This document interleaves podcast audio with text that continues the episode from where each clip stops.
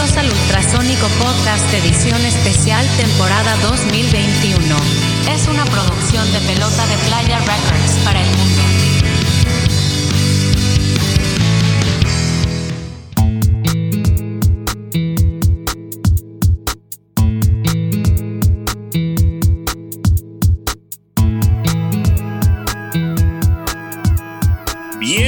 Bienvenidos al Ultrasónico Podcast. Salud, muchachada.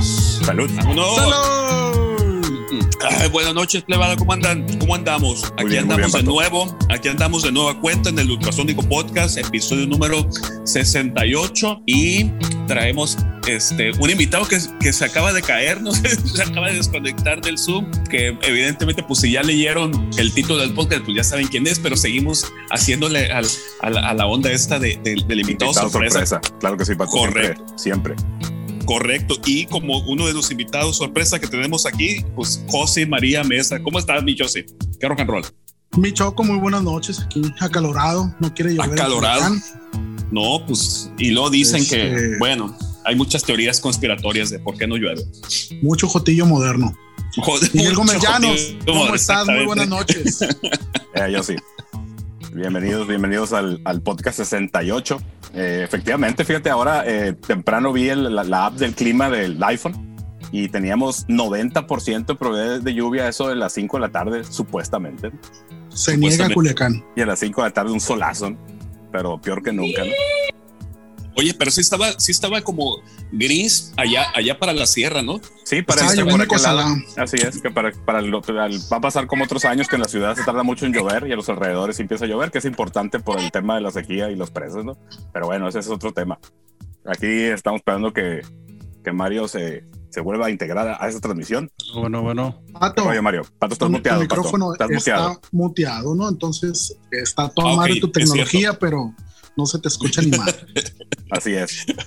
Bueno, seguimos en la tendencia del 2020 de tener muteados lo- los micrófonos. Claro, Aquí es la, andamos. la frase del 2020. Estás muteado, Pato. Ese, estás muteado. Ultrasónico Podcast, estás en vivo. Ultrasonic Podcast.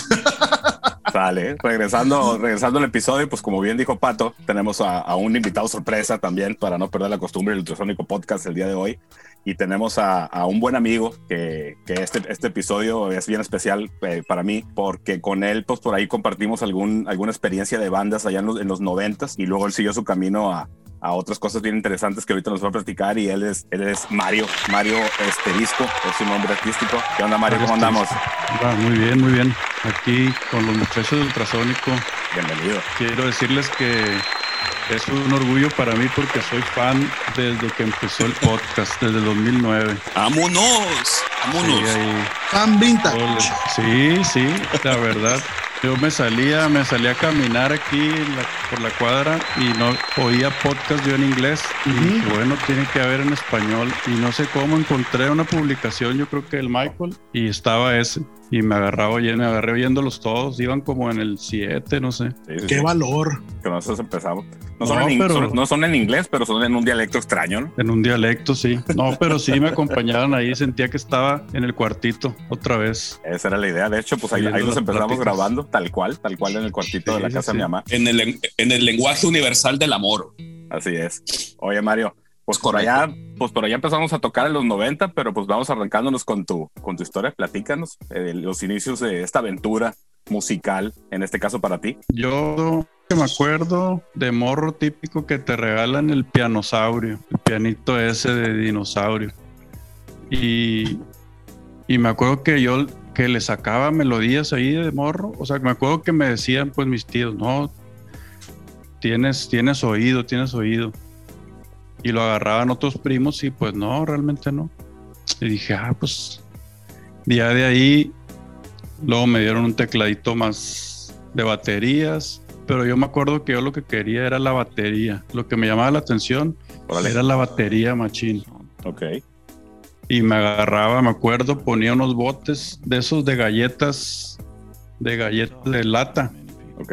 Sí, y me ponía a ver siempre en domingo, ahí con mis papás, y le empezaba a pegar yo a las latas. Y siempre quise yo tocar la batería, pero nunca realmente nunca me compraron una batería, pues lo más que me compraron fue unas baquetas una vez. Iba yo a la, a la- a la primaria, a la secundaria con las baquetas, pegándole a todo. Claro, pues así era. Fíjate que los, los, botes de café marino sonaban muy bien con aquella tapa de plástico. Sí, así lo armaba de como el tom, el tom grande con un balde de, de plástico y luego los otros con las de galletas, de esas de latón. Y así me le llevaba, todo el día me le llevaba. Pegándole. Baterista. Sí, sí, sí. Me acuerdo, pues en esa época nos tocó, fuimos afortunados de que nos tocara todavía el MTV, el MTV original. El MTV con los- música. Aquí claro. sí, el MTV. No, y antes del MTV latino, pues. Así es. O sea, los que, los que teníamos cable, pues veíamos el mismo MTV que allá, que en Estados Unidos. Es correcto. Y me acuerdo de esa, me acuerdo, de ahí me empezó a gustar Poison, Guns N' Roses, pero más Poison. Poison no sé por qué me, me- me entró. Era más fiestero. Sí. Y, y ahí me ponía a darle a tocar, a tocar los botes con Poison. Órale. En las típicas esas navidades con los primos también. Rolas de Poison y, y yo tocaba los botes y ellos hacían faramaya. Y, Órale. este, luego, ¿qué más? Pues típico también que te meten a clases de órgano, ¿verdad? Y me acuerdo que me metieron a unas clases de órgano con varios maestros. Y aquí va una, aquí se va a conectar otra vez de las historias que yo he venido oyendo del podcast A ver. otro personaje, un personaje medular aquí para el rock de Sinaloa, porque mi papá tomaba clases de guitarra aquí en la casa, bueno, en la otra casa, y el maestro que le da clases era ni más ni menos que el Chito, Órale. Ricardo Díaz, el Chito. Así es. Entonces yo me estaba ahí y me platicaba él de su grupo y de del Romay, el Romay yo lo conocía también y que andaban tocando y todo eso. Y yo decía, ah, órale. Y a veces llegaba con la guitarra eléctrica. Órale. Ah, Y- sí, es, que tu papá también toca la guitarra, ¿no? Sí, él siempre ha tocado Cierto. estilo boleros y todo eso. Y el Chito le dio clases mucho tiempo. Ok. Y en una de esas, que como que ya no tuve yo maestro de órgano, el Chito me empezó a dar clases en el órgano también, Ok. como un año, que fue donde realmente me enseñó rolas ya más de rock, pues modernas y todo eso. Todo en el Y- órgano, obviamente. Sí, en el órgano. Ahí todavía, no, realmente no me interesaba la guitarra ni nada, sino que el órgano, pues me pusieron el órgano y yo aprendí eso. Órale. Había órgano en tu casa, ¿va? Si mal no recuerdo. Había un órgano ahí. Sí, pues era clásico que. O los, la raza crema tenía piano y los que no, pues un órgano. Al modo siempre, ¿no? El órgano no podía faltar. para poner Sí, el- sí, el- sí. la caja de ritmos, el, el bossa nova y el samba. Sí, yo me acuerdo que me pasaba horas ahí con, las, con los ritmos y con los pedales del bajo. Órale. Me es más, me acostaba y me ponía a darle con las manos al bajo. Ok. Y pues eso que fue ya secundaria, primaria, secundaria. Y cuando la primera vez que yo toqué una batería fue ahí en el cuartito. Órale. Me acuerdo, pues ya entramos a la prepa, reprobé yo tres materias, entonces a los burros nos mandaban a, a un programa de mejoramiento académico, a los que reprobábamos, y ahí conocí al Alfredo Gómez Llanos, A mi hermano. Sí, el hermano de Miguel, que dije, ¡Qué este vato siempre, ¡Qué quemón! ahí estábamos los burros. la neta. Pura gente distinguida. Así es. Sí, sí, sí. Y dije, este vato, puras camisas de metaleros y dije, este vato, ¿qué, qué rollo? Y me empecé a llevarnos, éramos los que nos llevábamos, la neta, los de ahí, pues estaba el, el Alfredo, el Gradilla, varios de esa raza. Pura Sí, sí, sí. fichita. Sí, es que Pura en, ficha. en- en ese programa de recuperación se forjaban amistades sólidas. Sí, la neta sí. Entonces coincidió ahí y yo traía carro y le empecé a dar raite al Alfredo porque yo vivía pues de ahí del cuartito de ultrasónico unas cuatro cuadras más. Así es, camino al canal. Se quedaba cerca. Sí, y él empecé a raite al Alfredo y en una de esas me dice, me dice o me bajé, no sé, me, me- me quería enseñar el cuartito y vi la batería. Venga, tú, dije, nunca había estado yo en una batería. Y ya estaba O sea, en te- qué. Te quería enseñar el cuartito y te dijo, ven, te quiero enseñar. Sí, así como los, un- an- un- como eh, los anuncios de eh, Chabelo. No me- no- no- Tengo unos gatitos que te quiero Chabelo, enseñar. sí. Sí, pero aquí era la batería. Aquí era la, la batería, exactamente. No, mira, tengo una batería que y te puedo regalar unas baquetas, ¿no? Así como de Unas guiño, baquetas guiño. rotas. Sí, es. Sí, aquel tiempo también Alfredo, pues ya que tuvimos batería ahí, también le empezó a dar a la batería. Sí, sí, pues ahí va, ahí ahorita sigue la historia esa. Me, me bajé y le empecé a dar y me acuerdo que yo no sabía tocar con el contratiempo así, o sea, yo tocaba así, a como yo entendía, pues, Claro. y estábamos dándole ahí. Y llegó el, llegaste tú, Miguel. Me acuerdo que me que dijiste, ah, ya habías tocado, que yo no, pues nunca, nunca había tocado una batería. Ah, pues sí, trae ritmo, me dijiste. Sí tiene ritmo. Y no sé si fue ese día o días más adelante que pues yo le empecé a caer ahí y me dijiste, a ver, agarra el bajo. Porque estaba el Alfredo, pues el Alfredo tocaba la batería. Un bajo. Miguel haciendo, ha- haciendo bajista. Sí, yo nunca había, no, no, creo que no me quedaba claro qué era un bajo o qué hacía un bajo. O sea, yo lo veía como otra guitarra. Una guitarra más Y ya larga. me dijo, no, era un bajo que No, tenían ahí blanco. Estaba chilo, la verdad. Sí, sí, Del sí. checho. El Checho Madrigal. Un GTX. no Sí, estaba muy chilo. bonito, muy, muy estilizado, muy. Como blanco tornasol, ochentero. Sí, sí, sí. Y Oye, lo agarré. Hubiera estado bien curioso que, que hubieras llegado así con el, con el, con el pianosaurio así al, al otro fin de semana. Vamos de, a ¿Qué tocar. onda? Vamos a hacer una banda, ¿no? Y llegar con el, con el pianosaurio. Pues la neta, y después me dediqué a pianos de juguete. güey. Digo, Fíjate que sí. sí, sí, sí. Hice varias rolas con pianitos así. Así es. en un entonces como que- sí el Alfredo se puso a tocar la batería y tú me dijiste a ver agarra el bajo y me dijo así me dijiste ponle aquí pícale aquí Hello, hello. Problemas técnicos acá. ¿Sí? Parece que sí. Técnicos del Mario. Es- No. Ahorita regresa, ahorita regresa el Mario. Oye, está chistoso. O sea, pues así termina, así hay muchos, ¿no? Que en, en- en- en puras historias de vagancia uno conoce a sus amigos finalmente del, del rock and roll, ¿no? Tienes tus, tus amigos del salón que son los que te tocaron de, de a fuercita, pero te terminas juntando con puro baquetón como uno, ¿no? De- de- de- en la onda de la música. Claro. Aquí ya, ya llegó Mario.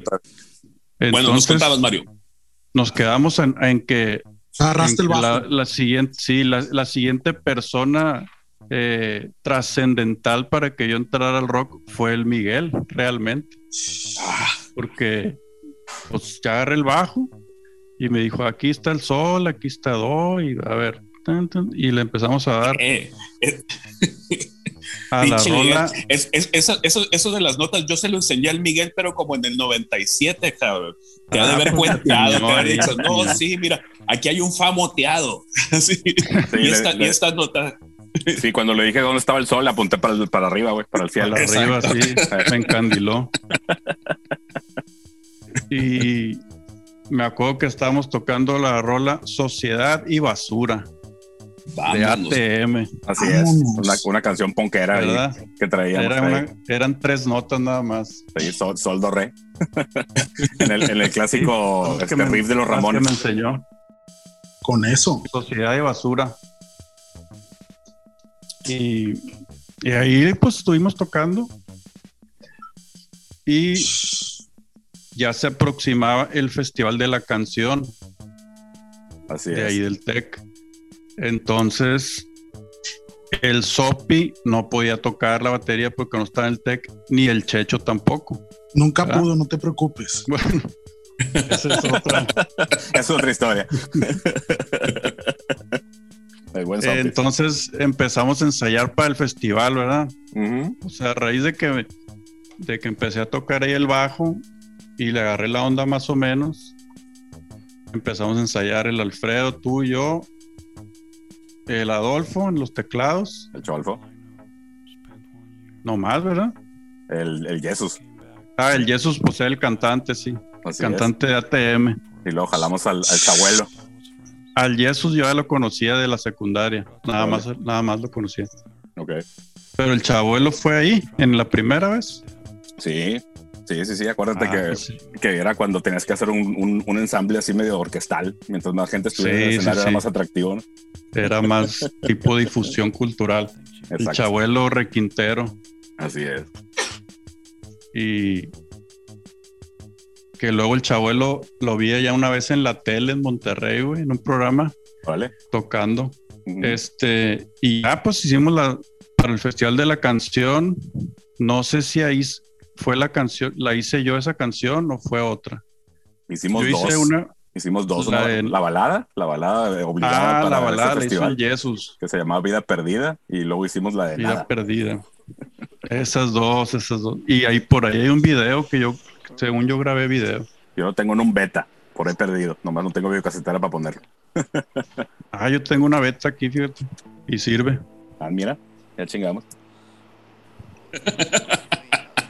Y ahí nos pusimos el nombre 5 menos para Así el es. festival. Así Oye, es. entonces, Miguel, el 5 menos es con el Mario. Ah, bueno, es con el, con el Jesus, ¿no? Con Es el que estaba, Jesus. estaba ATM, estaba, Mario. estaba ATM, pero para tocar en el festival los que se prendieron eran, fueron el Alfredo y el Mario, pues. Entonces, pues empezamos Mm. a juntar. El Cholfo estaba en el TEC, el Jesus estaba en el TEC, el Chabuelo estaba en el TEC y yo no, yo era Cachirul. Este, entonces, eh, pues, Pero ese estado, ¿no? había estado, sí, sí, sí. Por eso te, te dejaron estar ahí. Porque Sí. estuviste también en el siguiente festival. Así es. Ahí todavía más Cachirul. Sí. ¿Eh? Sí, Y no, ahí- por, por eso empezó el 5 menos, para, para tocar ahí en, en- en el Festival de Rock con esta alineación que platicamos, ¿no? Cinco menos porque se supone que éramos, estábamos fuera de la sociedad culichi, pues Así éramos menos, éramos un signo negativo. Ese era el trip del, del grupo. Eran anarquistas. Radicales. Anarquistas Radicales. radicales, sí, sí, sí. Sí, sí era anarquista el tema, pero no, no sabíamos ni qué era eso, pero pues No, ahí se movía nada. el tema, ¿no? Yo me acuerdo que yo compraba las, la banda rockera y la Conecte, esas revistas del DF van aquí. Sí. Ahí veías los anarquistas y los punks, pero pues no tenías realmente idea de nada. De nada, no, veías Hay esas, esas revistas y era de México, pero parecía otro mundo, ¿no? O sea, pues no, no veíamos nada de Sí. ese tipo de cosas aquí. Hay que protestar. ¿Contra qué? No sé, pero hay que protestar. Pero Ahí que eran protestar. tremendos plebes.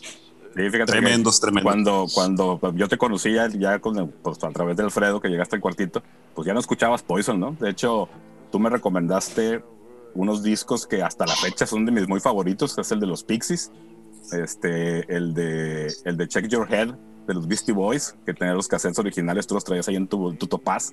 Y, y uno que, que cada que me acuerdo me pongo a escucharlo, eh, Nets- eh, los de Nets Atomic Dubstin, aquel grupo que tenía dos bajos, ¿no? Que, que por eso cuando llegó Molotov con dos bajos, pues ya no era sorpresa, porque pues yo ya conocía a un grupo que tenía dos bajos.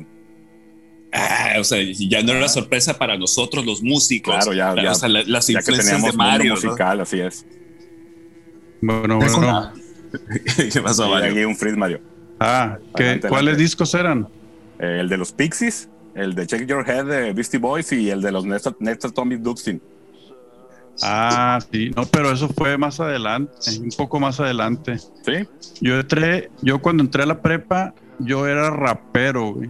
Yo, haz de cuenta que un verano antes vinieron, un- vinieron mis primos del otro lado, la típica, y me trajeron todos los cassettes de rap, NWA, Órale. Ice-T, todo eso. Entonces, yo entré a la prepa y yo era rapero, me gustaba el rap.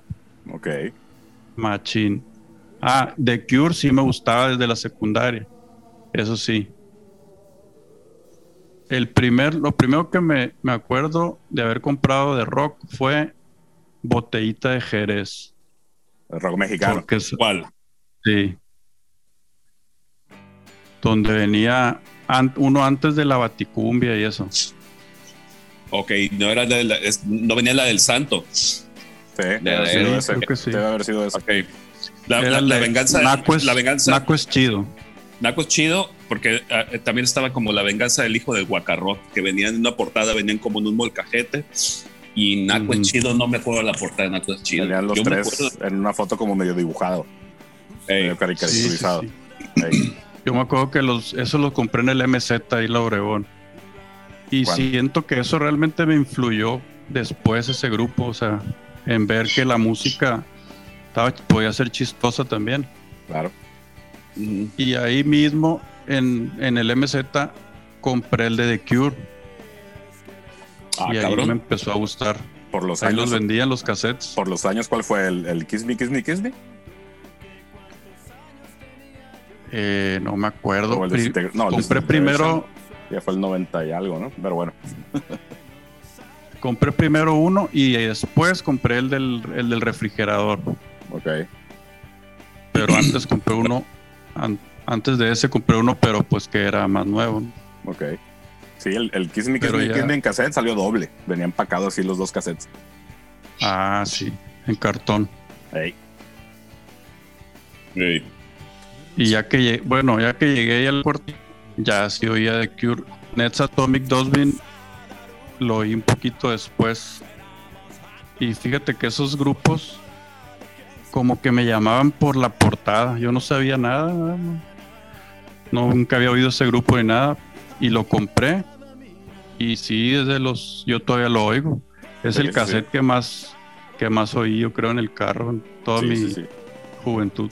Sí, estaba muy padre. Ese cassette. y de, el de- hecho, de hecho, hace poquito como que se pusieron a remasterizar y subir todos los videos ya con buena calidad y todo. Por ahí, por ahí están en el YouTube. Sí, ese y uno de Teenage Fan Club. Ese también lo compré esa vez. Pero me, me gustó más Nets Atomic. Órale. Y bueno, en el, en el concurso este del- de la escuela, pues obviamente ganamos, ¿no? Ah, claro. Primer lugar. Para eso concursamos. Sí. Acuérdate No, que pues- en, en ese festival tocó la naranja mecánica por primera vez y tocaron los cadáveres, Tocó obviamente. con el gas, la naranja mecánica con el Gaspar. Con el Gaspar, el partido Muy, del bajo. muy buen show. Yo me, es. yo me acuerdo que cuando salió el Gaspar, me abrí. Porque este, el vato era un frontman. Así un es. frontman hecho y derecho. Hacía show, hacía unos pasos de Michael Jackson. O sea, unos ade- ademanes de un frontman. Ya experimentado, claro Y- que sí. Sí, sí, sí. Y Cadáveres también tocó, es cierto.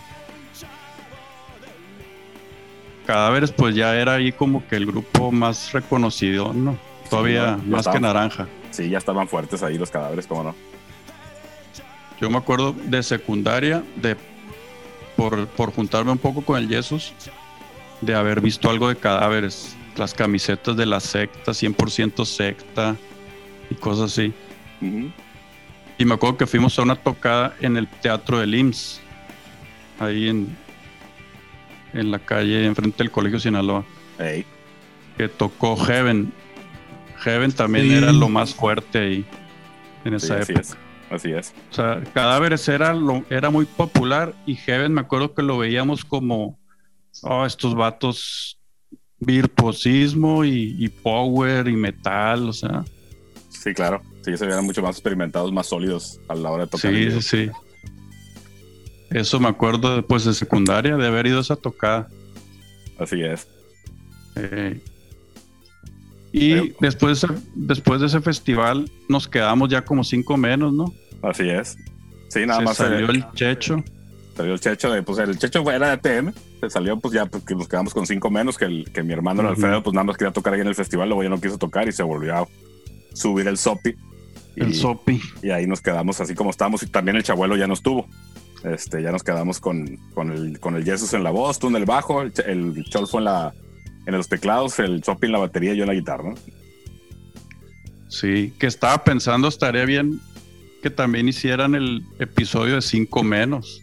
Fíjate que sí, lo que pasa es que traemos un tema ahí porque, porque toda la música se quedó por ahí en un cartón en la caja, en la casa del Carlos Mojarás, los cassettes, y no hemos podido Ah. recuperar material para hacer el episodio, pero sí andamos en esas.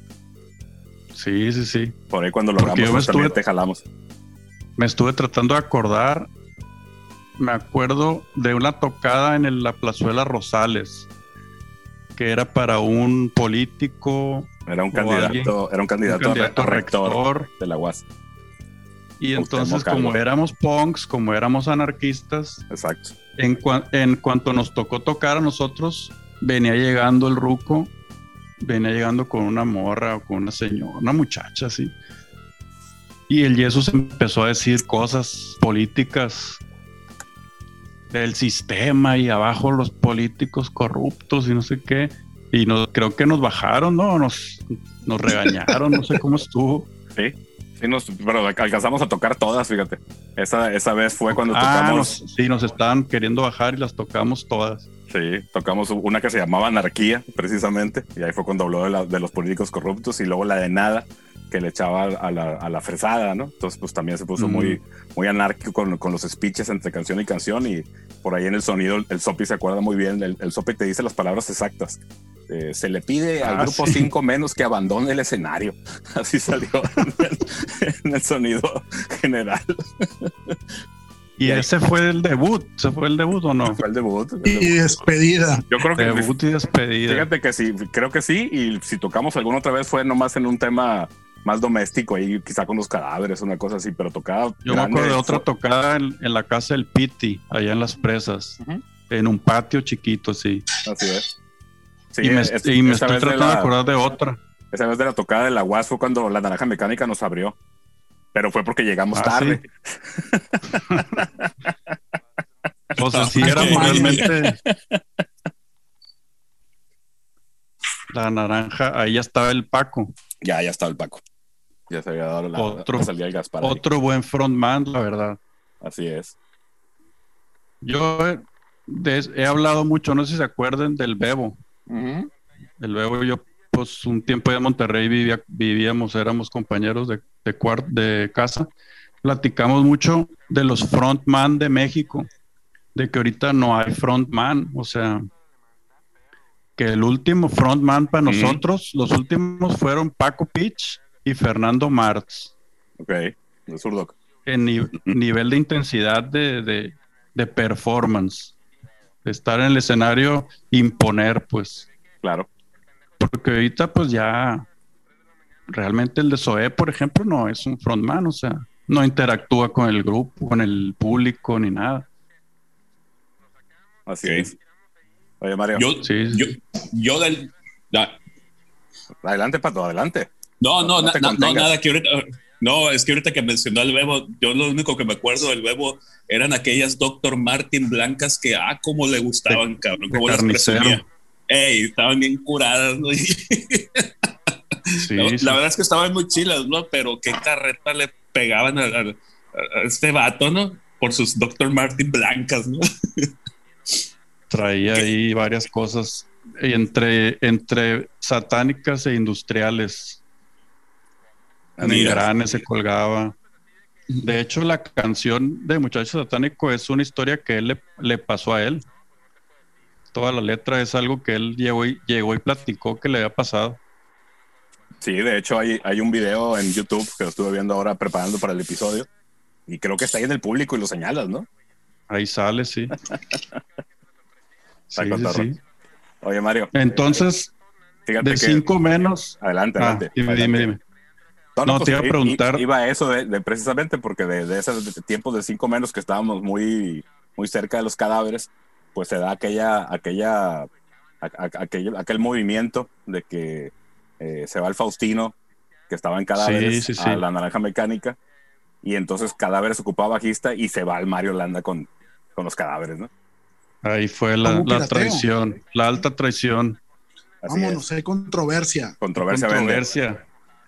Pero no, yo, yo quería re- preguntar en cinco menos, te quería preguntar si te acordabas de más tocadas. Yo me acuerdo de esa de la UAS y sí un par, pero ahí en, en- con, con- con los cadáveres, pero caseras, pues. Grande, grande, Sí. creo que fue, en fue en Forja no tocamos, ¿verdad? Yo fui a Forja, pero vi ATM en Forja Así antes es. de eso. Sí, ese, AT ese de ATM en Forja fue la primera de ATM, de hecho.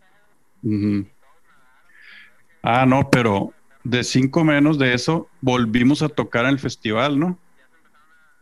Ah, caray, de eso no me acuerdo. No, cuando tocamos otra vez en el festival fue con Cochambre, que tú tocaste la batería, el caballo el bajo y el Willy Robles el, el cantó ahí, Ah, yo toqué la ok. guitarra, Cochambre. O sea, la canción, la canción de, de Neurona la tocamos en cinco menos, pero no en el festival. No, no, no. E- e- Esa fue parte del set. Era la, la cerradora de- del set de ese. La de- cerradora. Ahí. Ah, ok. Sí, en el siguiente festival ya éramos el Alfredo, tú, yo, el caballo. No, tú tocaste la batería, Alfredo no tocó. Fue un festival que hicieron especial, que fue, fue como que un año hubo doble festival por una celebración del TEC de Monterrey. Y, ahí- y ahí armamos ese, ese, ese grupo que se llamó Cochambre. Cochambre, que ese era más punk, Ese sí según punk. nosotros. Ese sí, Ah, yo toqué la batería, entonces no me acordaba, sí es cierto. así es, unas rolas del caballo. Y el Willy, el Willy Ley, y se Así puso es. a brincar ahí a hacer show. que corrió por los pasillos del, del Pablo de, Villa- de- de Villavicencio. Le, le brincó encima a Larongo Bea, Así y es. no sé qué otros, otros jueces había ahí. Así es, fue a bailarles a los jueces para, para influirlos. Sí, sí, sí. No, esas épocas estaban chilas, la verdad. Estábamos muy movidos, fíjate, pues nos Y sobraba, no había drogas. Nos, sobraba el tiempo y teníamos No instrumentos. había pues, drogas, yo ni tomaba. adelante. Así es. Fíjate, y sin drogas, cabrón. Pero ahori- ahorita llegaremos a esta etapa de los excesos y de cómo perdieron un dedo en esas, en, en esas apuestas.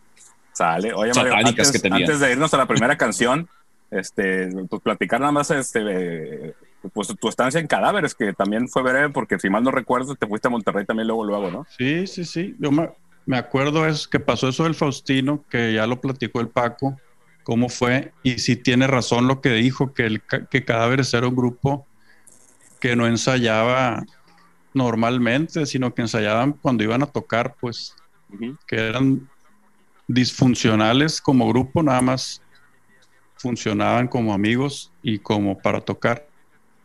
Entonces se fue el Faustino a Naranja y necesitaban bajista para alguna tocada que venía, no sé. Y no sé por qué me, me sí sé por qué, yo porque luego me, dijo- me dijo el Jesús. Pues estaban entre el Iván de Niebla, Iván Herrera. Iván Herrera, que ese vato toca muy bien el bajo. Y el Jesús le dijo, no, mete al Mario, porque el Mario está más piratón y va a hacer más show, va a ser, va a ser desmadre. Y eso fue, pues yo no tocaba bien el bajo realmente. Y por Las credenciales son el peso. No, pero Sí. fíjate, no, fíjate Mario que, que, digo, no es porque estés tú aquí, pero realmente nadie te hubiera creído si hubieras dicho que tenías un año, dos años tocando el bajo, ¿eh? Porque si tenías ahí un, un ya pa- prácticamente desde la nada, este, ya tenías un estilo, pues, para empezar tocabas con los dedos, que eso siempre fue de, de mucho caché, ¿verdad, Pato? Entonces, eh, O sí, sea que se puede decir que fui el, pri- el primer, an- antes de la controversia de quién fue el bajista ultrasónico, fui un prebajista ultrasónico. así es. ¿Es, co- es correcto? ¿Es correcto? Fuiste, Bienvenido fuiste el que le abrió, fuiste el que le abrió camino a toda esta bola de A inútiles. todos, sí, porque veo que ahí en Twitter muchos se quieren adjudicar el bajista ultrasónico. Es Tú el también- puesto más también- débil que tenemos, ¿no? Tú también puedes ser, Mario. Es cuestión de También me proponerse. puedo poner. Puede de hecho, Estuve regresar, ahí de hecho. antes. De hecho, aquí en la transmisión, pues eh, que, que es de audio, pues no, no se ve, pero por ahí estoy viendo al fondo tu bajo, es el Yamaha, ¿va? El mismo bajo aquí lo tengo. Realmente no sirve muy bien. Ya se lo llevé al KDC Ajá. y me dijo que no, que no tiene lucha. Ah, caray. ¿Por la electrónica o por el, por el brazo? No, por el, el alma. me yo me acordé después, un día que ensayamos con el Arongo Bea, me dijo él, no, pues el- los guitarras y los bajos tienen un alma y las puedes ajustar. Y yo me acuerdo que un día me agarré a, a moverle malamente. Y ahí le diste Entonces- el traste. Sí, ahora hace un año o dos años que se lo llevé, me dijo, no, pues no tiene lucha, está. Alguien le, le, le estuvo dando y dando ahí. No, si sé- lo muevo, se va a tronar. no sabemos quién fue, ¿verdad? No sabemos quién fue. Y así lo toco. Sí me agarro tocando. Está bastante alta la acción, pero ahí le doy. De hecho, siento que hasta ahorita, este último año, estoy aprendiendo a tocar el bajo.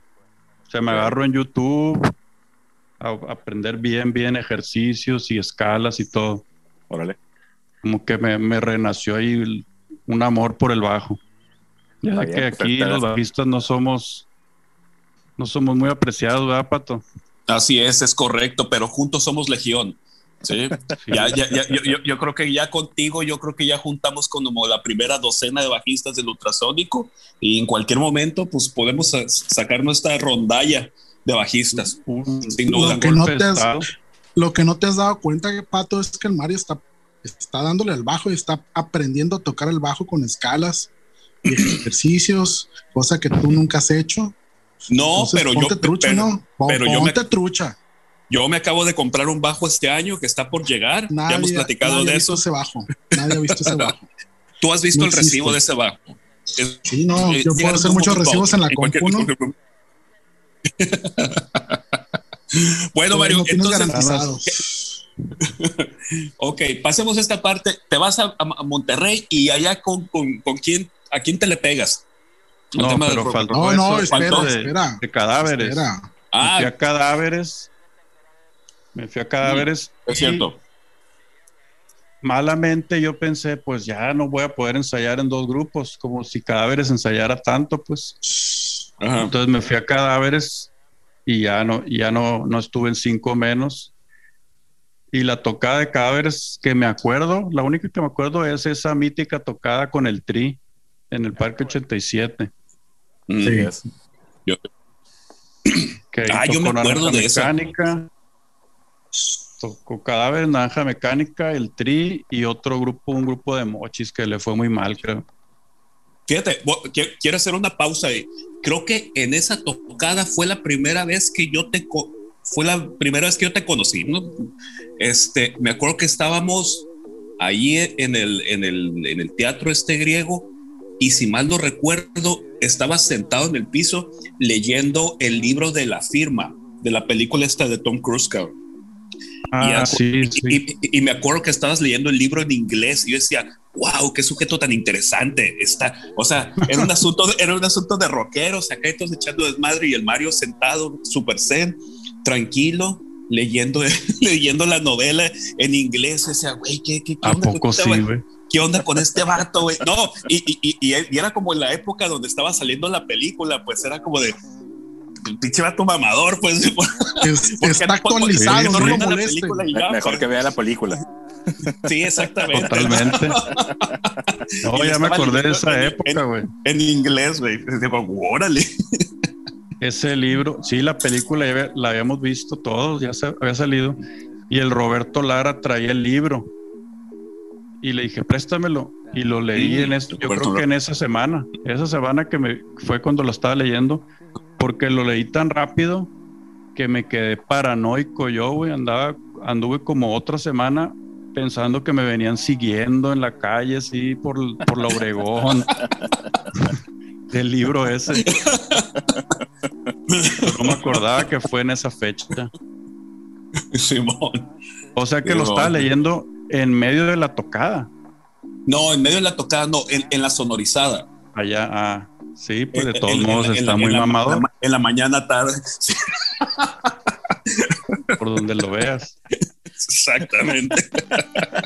así, Sí, así, sí, así, sí. así- así conocí al Mario, ¿no? Y es la imagen que yo tengo del Mario, ¿no? De ah, este vato leyendo. O sea, era para que, oh, grandes obras de poesía, de poesía greco, este, Latinoamericana, latinoamericana, ¿no?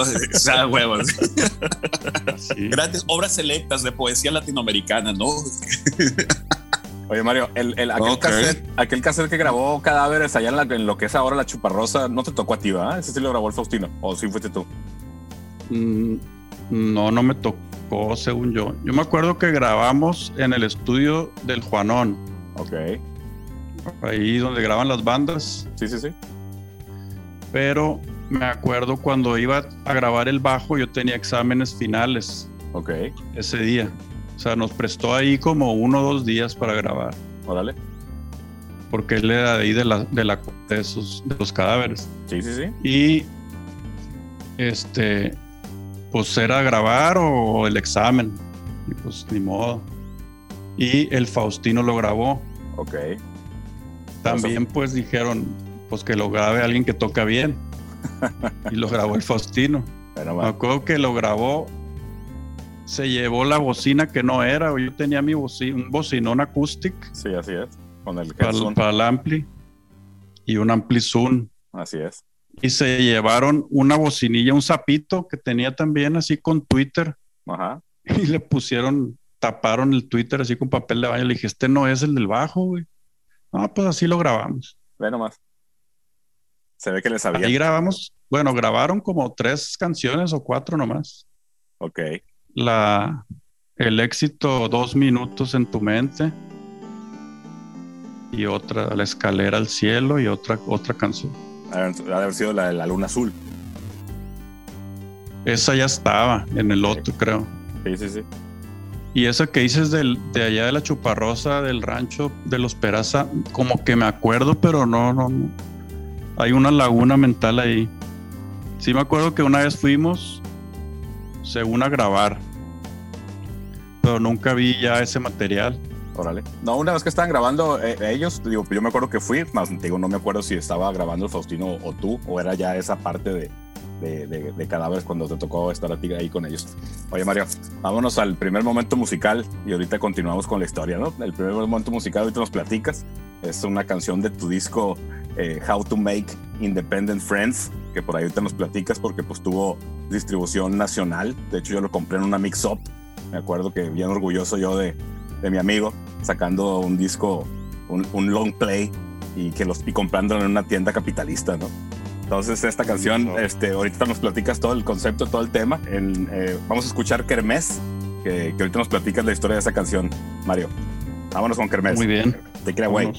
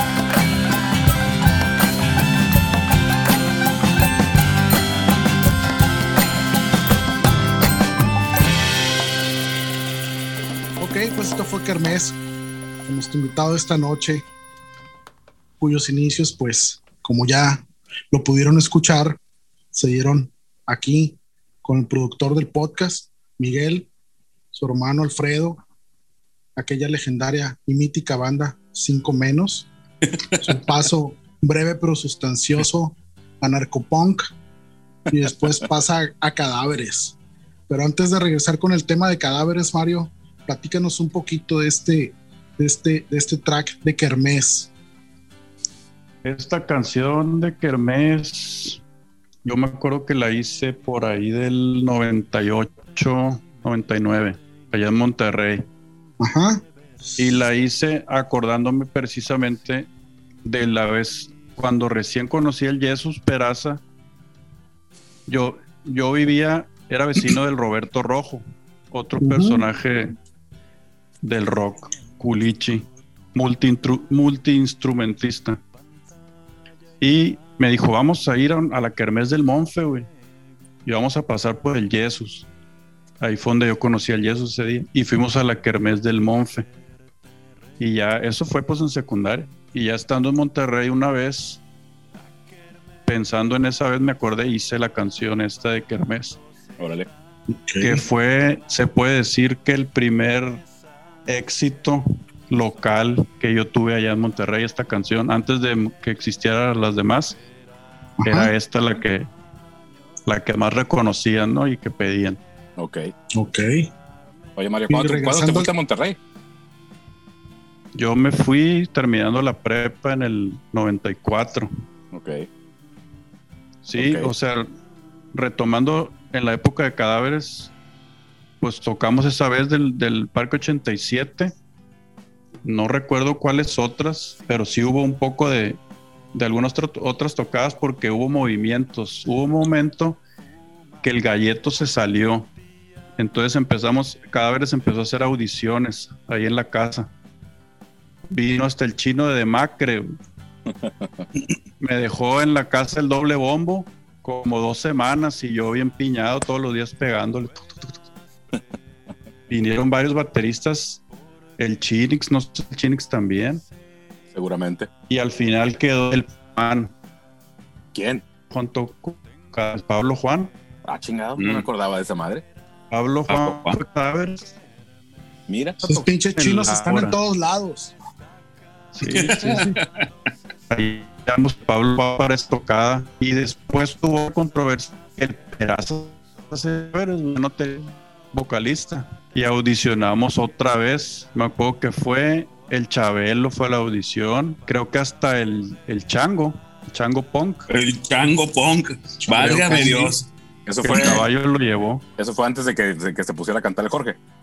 el Jorge se salió o sea Ah, hubo una chinga. época en que el Galleto se salió y entró el Pablo Juan un rato Ajá. y después hubo una época en que el Jorge se salió Ah, chinga. Pero no, pero real, hicimos audición de vocalistas y después no se salió, siempre no se salió. Culo le dicen y me acuerdo de esas épocas que ensayábamos ahí en la casa, que una vez llegó la Ina Teresa Álvarez, porque han de saber que Cadáveres tenía manager, ¿eh? Mira. La Ina era la manager de Cadáveres. Y la Ina lo que contaba era que era muy amiga de Marusa Reyes. Manager de. Caifanes. Entonces un día llegó ahí a la casa y en el ensayo y dijo, ya hablé con, con Marusa Reyes y ya me dijo que están poniendo sus canciones allá en el radio, en el Chopo, y están vendiendo los cassettes y que se vayan para allá. Esto fue el último semestre de prepa. Órale. Entonces ahí fue como que van, van al DF o no. Y me acuerdo que uno no, pues él apenas dijo, yo sí, yo sí me voy. Y otros que no, pues hay que pensarlo, no sé qué. Yo también le dije, ah, pues sí. y al final creo que era mitad y mitad, pues mitad no Ok. querían y mitad sí. Y ese fue como un casi un acercamiento de cadáveres, pero se supone que la música de cadáveres sí la llegaron a mover allá en el Chopo. Ok. Después de eso, ya terminó la prepa y fue que yo me fui a Monterrey. Y ahí ni me llevé el bajo ni nada. Me acuerdo que llegué y me empecé a juntar con el Lick, que tocaba el teclado en cadáveres. Él estaba ya, él estudiaba la carrera de música. Entonces nos llevaba a, los conciertos allá de la orquesta y todo. Y pues empecé a conocer a la raza Lick. Y me acuerdo que un, un vato que también era bajista me invitó al ensayo de ellos. Y dije, me acuerdo que dije, qué, qué raro tocan aquí en, Monterrey, tocan como Soda Stereo. Todos tocan como Soda Stereo, como que algo, Soda Stereo los influyó aquí. Ya después supe que las primeras tocadas de Soda Stereo en México habían sido en Monterrey, en, en el gimnasio de un colegio, así en, en la tarde, haz de cuenta. La primera, el primer viaje al- a México vino a Monterrey, al DF y no sé si a otro lugar, a otra ciudad. Entonces la raza era, estaba bien influenciada por Soda Stereo. Y de ahí, pues te digo, no toqué ahí, sino hasta que se vinieron a Monterrey un año y medio después, ya los Peraza, el Jesús, el Jorge. Y, se- y ¿cómo estuvo? En una ida a Culiacán hicieron, quisieron hacer un reencuentro ahí de cadáveres en el río Rock, que al final ni tocamos, creo. Pero mi bajo y mi ampli todos se quedaron en la casa del Peraza. Y regresando allá a Monterrey, el Peraza, su mamá le dijo, te voy a mandar una mudanza con todo lo que esté aquí. Y subieron mi bajo, mi ampli, el bocinón ese. Y ahí va para allá. Y ahí fui que empecé, que volví a tocar allá Monterrey. Yo solo. Este. Ahí ya conocía a los de niña. Por el. Por cu- cuando llegó el Jesus. No sé si se acuerdan de un, un, un vato que se llamaba el Álvaro, que se llevaba con los cadáveres Sí, cómo no. más morrillo. No, uno más morro. Él ya estaba ya, tenía un grupo en Saltillo que se llamaba Atomic Co, Atom.co, Ok. y era amigo de los de niña. Entonces por él empezaron a caerle ahí al depa los de niña, a las pedas. Me acuerdo la primera, la primera vez que vi a Chayo, yo estaba dormido en una litera. Esos vatos se iban a las pedas, a los tables, y regresaba en la madrugada y me acuerdo de abrir el ojo así en la madrugada y un vato con el pelo lila, todo pelo largo así como el de Dinosaur Jr., morado y el vato viéndome así, hey güey, una cheve, ¿no quieres una cheve? Y yo, ¿qué es esto? ¿Quién es este vato? Y era el del chayo de niña. güey. Y esos vatos ahí se le llevaban, siempre se le llevaban ahí en la casa. Órale. Ahí, ahí ya pisteabas, Mario, todavía no. No, no, no. Bien hecho, bien hecho. Ahí todavía no, no pisteaba. Oye, Mario. Y- ¿Y empezaste a tocar tú solo pues, por necesidad o porque te nació hacerlo solo o por qué, Mario? Porque le Fíjate aventaron que con yo el bajo. tocaba, me, re- me aventaron el bajo allá, pero yo tocaba en, cuando me venía los veranos a Culiacán, me ponía a conectar juguetitos y tecladitos y tornamesas y hacía mis sampleos ahí según yo. Este, y me ponía a grabar cassettes de cosas raras, así. De hecho, va a sonar mu- muy mamón, va a sonar más mamón que lo del libro, pero la rola de Kinky del ejercicio ese del disco de gimnasia ¿Mm? que hace ahora gimnasia, no sé qué, el ejercicio sí. número, esa yo ya la había hecho en, ese, en esa época, Ok. aquí. O sea, era un, o sea, en el de- de, un 90 video de aerobics, una cosa así, ¿no? Era un, era un LP, Gimnasia en su hogar se llama, Ok. que aquí estaba en mi casa de- desde, desde los ochentas y yo lo ponía siempre y le, le regresaba y le escrachaba. Y me acuerdo que lo grabé como en 94, 95.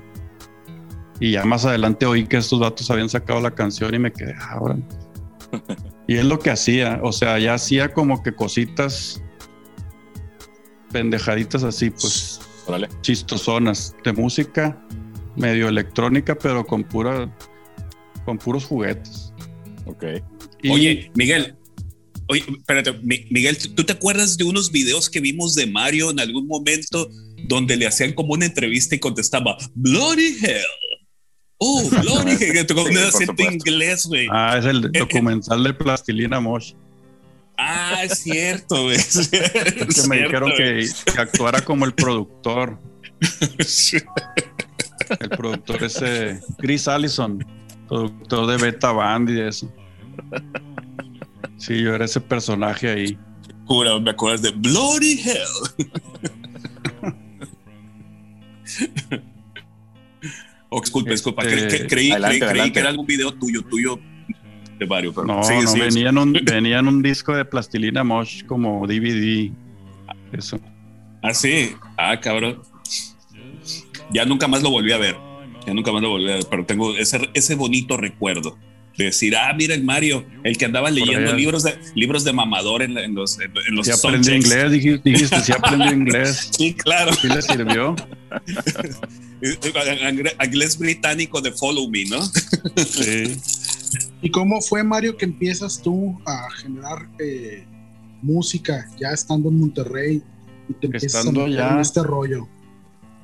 Pues me empecé a juntar con los, con los niñas, iba a las tocadas y, y luego llegó a vivir para allá un, un vato de aquí de Culiacán que yo no conocía que le dicen el goma. Y era más chico que yo, pero el vato traía una guitarra eléctrica. Y me dijo, oye, así el primer día que llegó, ese, es- eso que está ahí es un bajo. Sí, a ver, sácalo. Y los conectamos así a un estéreo, güey. Un estéreo nos conectamos los dos. Y, les, y estuvimos tocando, tocando y sacamos ahí, sacamos una rola que se llama El Gato Feliz, que estaría curado buscarla para ponerla, pero no la traté de buscar, pero no, sí debe estar ahí en un disco duro. Ah, pues El gato Si la feliz. encuentras, si la encuentras, la mandas. Y era una rola con muchos gritos, medio punk. Y luego nos seguimos juntando y sacando rolas. Sacamos un cassette de Mario y Goma que tenía rolas así, El gato feliz, Me gusta la carne. Me gusta la carne era como un reggaetón antes del reggaetón, pero puras cazuelas, puras cosas de la cocina. Y era así como Puerto Rico, pues te gusta la carne. Esa, esta está ahí en el, en el Spotify, en un acoplado, Happy Five, ¿verdad? Esa sí, la de Me gusta la carne sí salió en, el- en uno de Happy Five. Sí, Otra sí. que se llamaba me, este, Te quiero porque tienes frenos, Me gusta el verano. Puras rolas así. Pero me acuerdo que dijimos, no hay que tocar, nomás hay que grabarlas, no hay que tocar en vivo. Ok. Y, y nomás íbamos a las tocadas de niña y de jumbo. Pero un día se hizo una tocada en el Café Iguana, de ahí de la misma raza de la Escuela de Comunicación. Y nos empezó a insistir mucho la que lo organizaba. Ah, toquen, tienen que tocar, tienen que tocar. Como que quería ocupar grupos. Ok. Entonces nos convenció y ahí fue la primera tocada de Mario y Goma, fue en el, en el Café Iguana. Ok. Esto a Eh, raíz de que ya habían grabado algo, ya, o sea, ya, ya conocían algo de su grabamos, música, el, grabamos el casetcito ese y lo rolaban todos, pues, ¿no? Ok. y todos pensaban que, que estábamos marihuanos, o sea, Mira. estaba bien pirata el cassette, lo voy a buscar. Oye, Mario, ¿el cassette ese lo grabaron casero totalmente o, o cómo lo hicieron? En, lo grabamos en una Tascam que tenía él de cuatro canales, la 414 o 424, no, no recuerdo. En cassette. En cassette. Sí, Cassette. hicimos ahí. No, miento, miento. Esa la grabamos así, a- en un estéreo. Con Todavía no ambiente. la Tascam. Órale. Sí, sí, No, no, sí. no, es que cuando, cuando hay ganas de hacer las cosas, lo que haya y como se pueda, y así hay que hacerlo, ¿no? Es que te digo que en Monterrey había un, en el mero, en el río, en el lecho del río se ponía los sábados y domingos el tianguis del puente del Papa. Ahí encontrabas de todo. Encontrabas teclados viejos, instrumentos, mezcladoras. Y en esa época pues no había internet. Tú veías un teclado MIDI y te decía, no, pues no tiene sonido, y deme 100 pesos, no suena. Cosas así, pues encontrabas en Monterrey en esa época muchas, muchas reliquias. De hecho, los de niña, en esa época se encontraron un señor que vendía guitarras viejas. Les abrió un closet y tenía una Telecaster de los 60 una SG, un bajo Rickenbacker y todo Ah, se los dio cabrón. baratísimo, así, bien barato. Si, ve- si ven los videos viejos de niña en vivo, salen esas guitarras. Órale.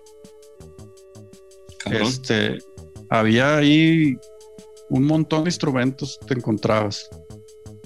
Entonces ahí ya habíamos comprado pues cosillas así para grabar y sacamos ese cassette y se hizo la tocada ahí en el Café Iguana. Y como que como era puro performance, puro show, le gustó a la raza pues. Es que en esa época en esa época en Monterrey, el trip era Rage Against the Machine. Ahí era todo, o sea, zurdo, casi empezó, pues, rap con rock. Y la raza en Monterrey no se subía a tocar si no estaban perfectamente afinados y si no tenían un, un nivel y nadie se subía así al chile. O sea, ahorita que existe Silverio y cosas así, en esa época, pues es el 97, 98, la raza no se subía, o sea, era. Se suben porque están perfectamente afinados, porque están ensayados y tocan rap metal y todo. Entonces llegamos nosotros, nosotros tocábamos con tecladitos, un tecladito Casio que se llama Rap An, que tenía un disquito. Yo tocaba con la flauta, la flauta de, de la secundaria, así, la flauta, la flauta. La de pan. Ujú. Y luego bajo, guitarra y otro tecladillo ahí que sampleaba, tiene un samplercito como de tres segundos. Ok. Entonces era un, era pues un performance raro y muy raro, pues, pero les gustó machín a toda la gente ahí. Y el gato feliz fue el éxito. Ok. Y de ahí empezamos a tocar Mario y Goma. Le empezamos a abrir a Niña, le abríamos a Jumbo, a Zurdo. Pero así éramos chileros, muy chileros. O sea, llegábamos, no, íbamos ni al soundcheck y se enojaban los ingenieros. Ahí llegábamos y nomás le decíamos, conecta estos dos RCA y. Y eso duró De- Mario y Goma 98 y 99. Ahí se, se- ahí se nos separamos porque ya se fue a vivir él más lejos. Se fue a San Pedro, se afresó y pues ya yo no tenía carro ni nada para ir y ya dejamos de ensayar. Y fue ahí que empecé a tocar yo solo. Ok. Ahí yo ya había Órale. conocido Elliot Smith y, y cantantes así solistas de guitarra. Un morro que se llama Ben Lee de Australia, que en esa época estaba, estaba chilo. Entonces, un día me puse a tocar y a sacar rolas y salió la de Kermés. Ok. Esa la hice aquí en la cocina, en un, una- un verano que vine. Órale. Y me acuerdo que la hice y en cuanto la hice sentí, se me enchinó la piel así. Como que era una, una señal de que se me había hecho chile la canción. Órale. Y ya empecé a tocar ahora yo solo, pues lo mismo, pues les abría a Jumbo, a Zurdo, pero yo solo. Solo tú y tu guitarra. Yo y mi guitarra, no, y, ten- y ya tenía tecladitos y me había comprado un sampler, un Electrive, el primero que salió. Ok. Pero todo tú solo, pues. No tenías a nadie más ahí.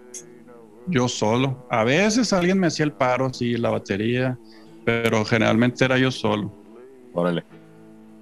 Ahí fue la primera vez que yo toqué en el DF. Yo me iba, ah, pues ahí pues me empecé a juntar mucho con el Katsup en la escuela y con la raza. Entonces, y se iban al DF estos vatos, ya era zurdo que estaba en su máximo apogeo. Y me decía, vente, güey, ahí te quedas en la casa. Me quedaba en la casa de Mopri, del manager. Y me iba con ellos al, al DF, sí, semanas.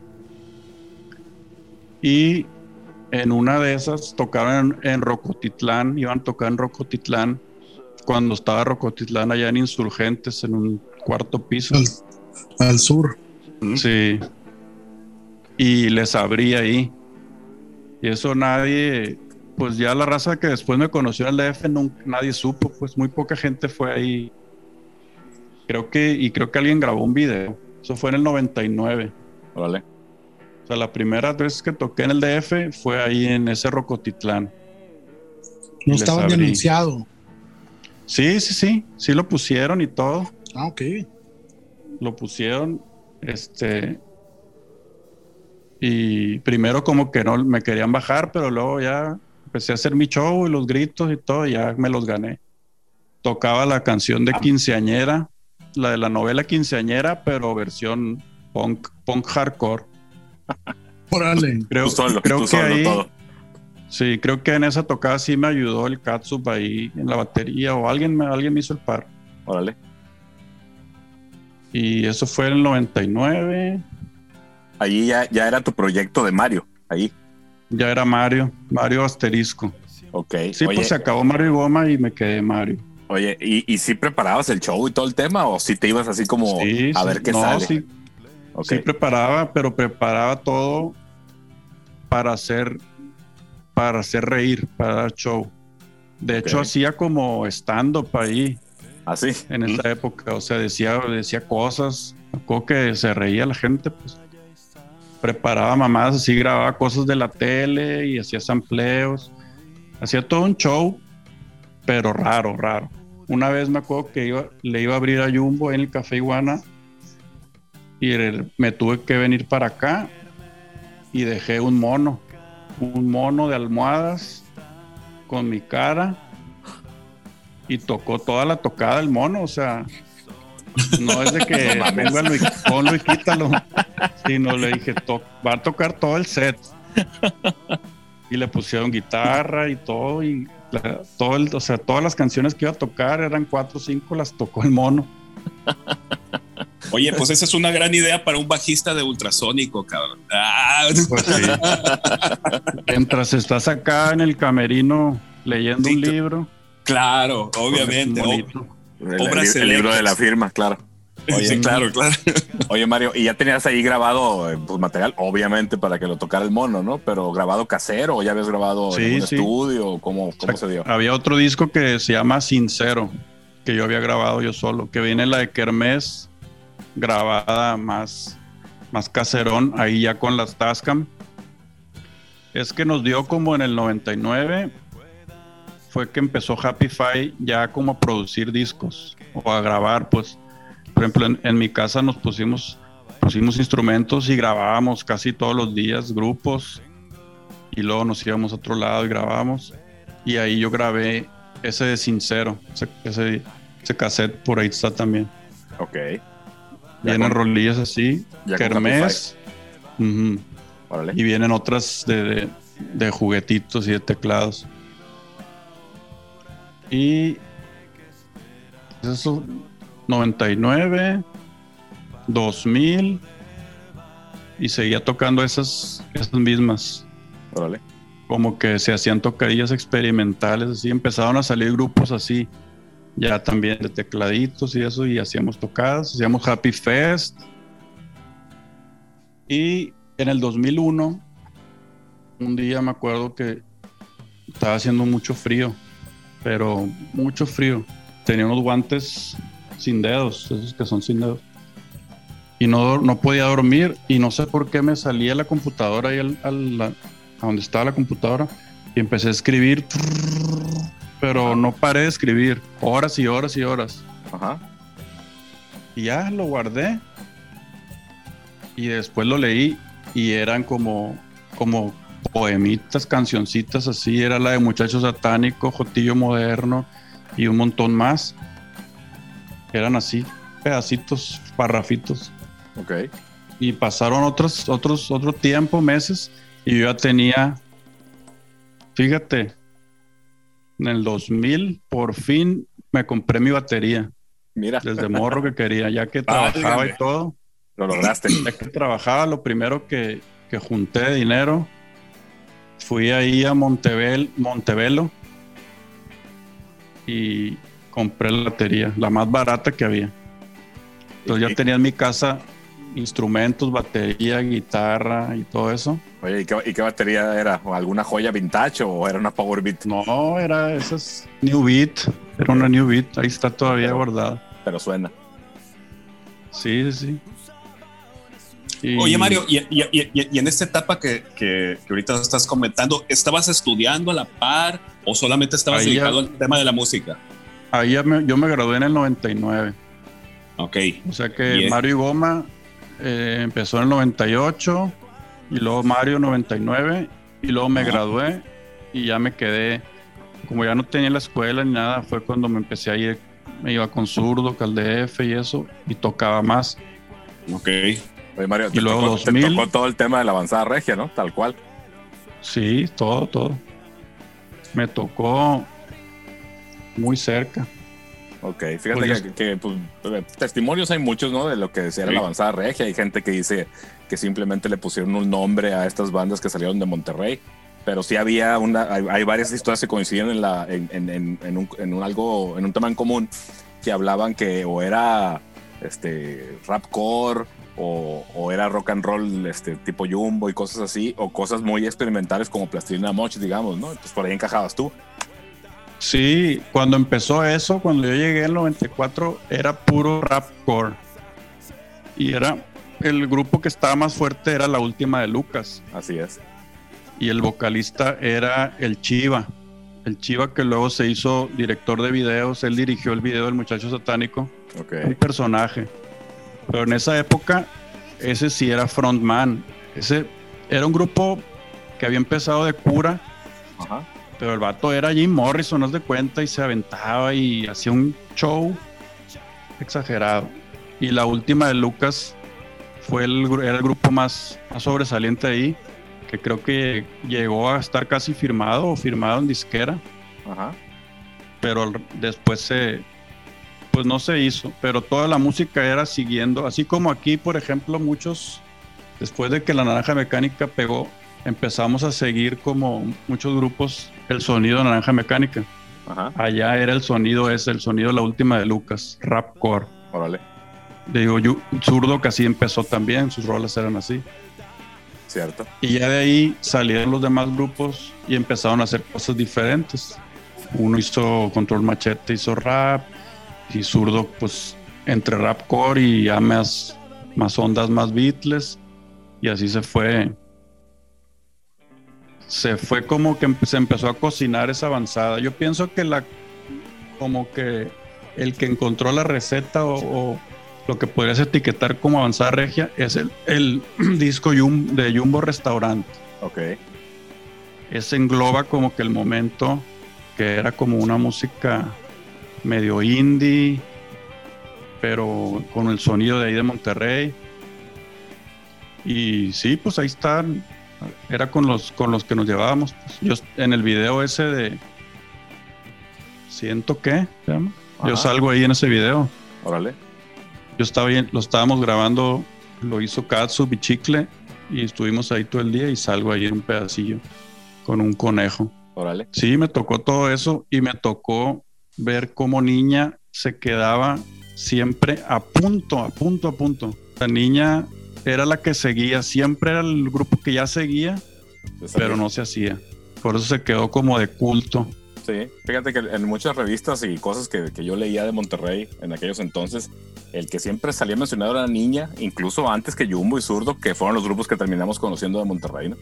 Sí, incluso la revista Eres salió primero Niña, me acuerdo, porque conocíamos ahí al- a uno que, que, bueno, ahí trabajaba el Rulo y otro morro, Órale. y, y le sacó un, un reportaje ahí, Los Modest Mouse de Monterrey, Órale. me acuerdo de eso. Fíjate Sí, este- siempre estuvo, siempre estuvo ahí como el, el que sigue son ellos. Y Sí. eran, eran de los pioneros, ¿no? sí, y la verdad la calidad de las, de las letras que escribía Chayo en, esos, en esa época a mí me, me impactaron, o sea, porque yo, pues yo no sabía escribir así, o no sé todavía escribir más que cosas de cura, ¿no? Ok. Pero ese vato pues escribía realmente un tipo Wizard en español o no sé, Smashing Pumpkins en español. Sí, sí, claro. Muy, muy cabrón. Si tienen, si tienen chance de oír los discos de niña, se los recomiendo. yo soy bien fan de niña, fíjate.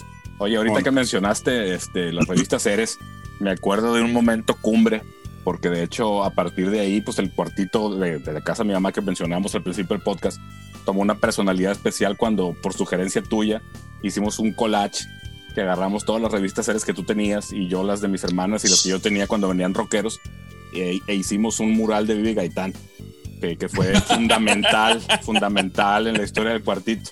La musa, la musa de cinco menos. era donde estaba ahí el, el ampi bajo, que era donde tocabas tú, y ahí hicimos esa madre, y ya pues todo el cuartito lo llenamos de collage pegando tu papel este, en, papel periódico todo el cuartito, ¿no? Bien punk. Me estaba queriendo acordar de esas revistas, ¿dónde habrán quedado? pues las recortamos todas para hacer eso. Ahí quedaron. No estaba muy grande el cuartito, pero para hacer ese collage sí nos aventamos, sí nos acabamos varias revistas. Oye, Mario, vamos al segundo momento musical del podcast y ahorita seguimos platicando. Ahora sí, ahora sí vamos a escuchar eh, Jotillo Moderno, que es el primer track de, de tu disco How to Make Independent Friends y vamos a escuchar. Ahorita regresamos y nos platicas un poquito. Take it away. Ya está.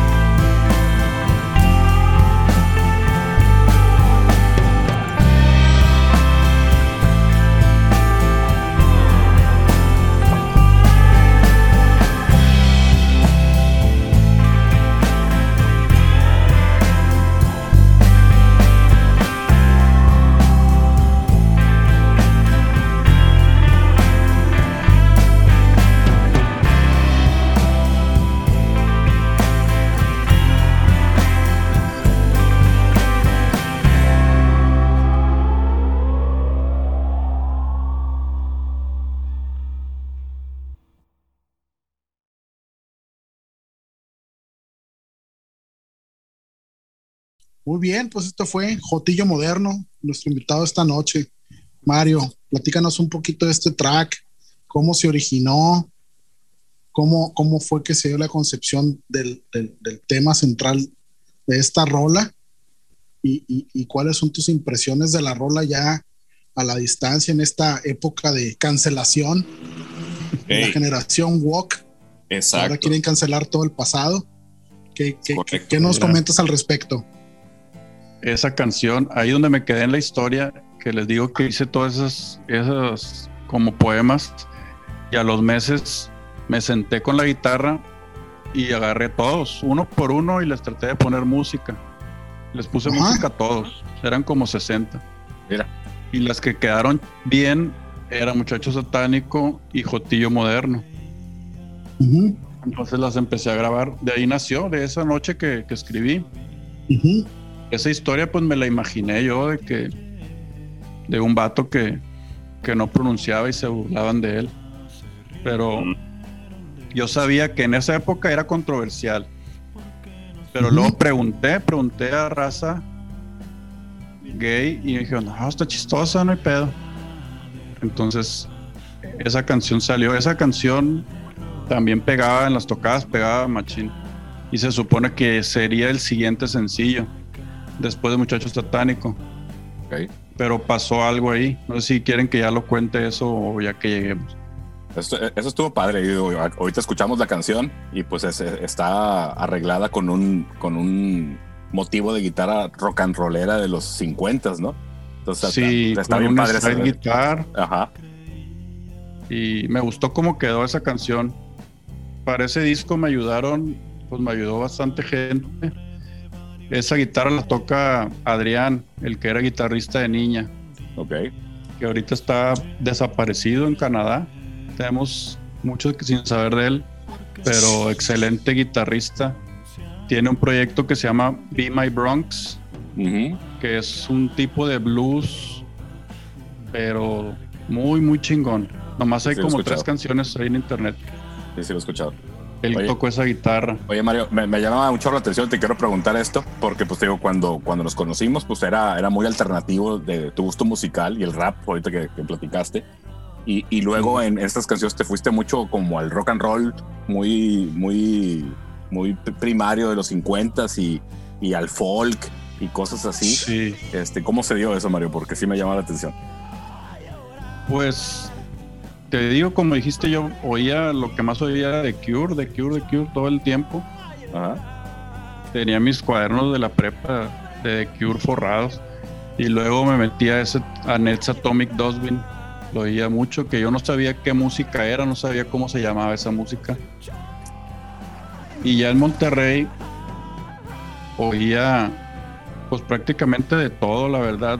Yo me fui con un Walkman. No llevé nada, no tenía tele, no tenía ni aire. Me llevé un Walkman con el cassette, con cassette de The Cure, con el de Nets Atomic Dustbin y unos grabados por ahí y era lo que oía y oía mucho el radio, todo el radio, todo el radio. Me acuerdo que desde ahí yo oía, por ejemplo, ya cumbia, vallenatos que tocaban en el radio en la 1420. Me gustaba oír esa estación me y oía mucho D99, D99, una estación de Monterrey que empezó a programar mucho rock. Ahí programaban Beastie Boys, programaban en esa época que llegué. Ajá era Rage Against the Machine y programaban los grupos de la avanzada también. Y pues yo creo que eso fue a raíz ya del internet, que empezaban el Napster eh, y empecé a buscarle como que encontrar o, o esos vatos con los, o sea, el Katsup y ellos me pasaban grupos, por ejemplo, Elliot Smith. Yo lo empecé a oír porque estos vatos lo, lo iban a ver a Austin lo fueron a ver a Austin. Daniel Johnston también lo iban a ver a Austin. Ok. De hecho, un, camarada mío lo conoció a Daniel Johnston, salió con él, lo entrevistó y todo. Eh, por ellos como que empecé a oír y como yo era solo con mi guitarra, pues me latió irme por ese lado de folk. Ok. Este, me empezó a gustar también country ahorita yo pienso que me gusta todo, toda la música casi. No se nota, se Em- nota porque en tu, en tu disco, por ejemplo, digo, hay mucho de eso, mucho guitarra, este, folk y, y- y rock and roll, este, muy básico. Y hay experimentos eh, electrónicos y ambient y todo ese tema, ¿no? Y pues por ahí tienes una Sí. que es de las que más me gusta del disco, que no la vamos a tocar ahorita, pero pues ahí está en Spotify, que se llama Your Only Friend, que a mí me recuerda mucho Johnny Cash. Ah, sí, ahí traté de hacer la voz un poquito más grave. Sí, pero te digo, yo como que yo me, me, me regaño a mí mismo. Si no me gusta algo, después digo, bueno, ¿por qué no me gusta? Lo voy a oír, lo voy a oír para ver por qué no me gusta. Y le termino encontrando algo, pues. Ok. Y así me ha pasado con muchas cosas.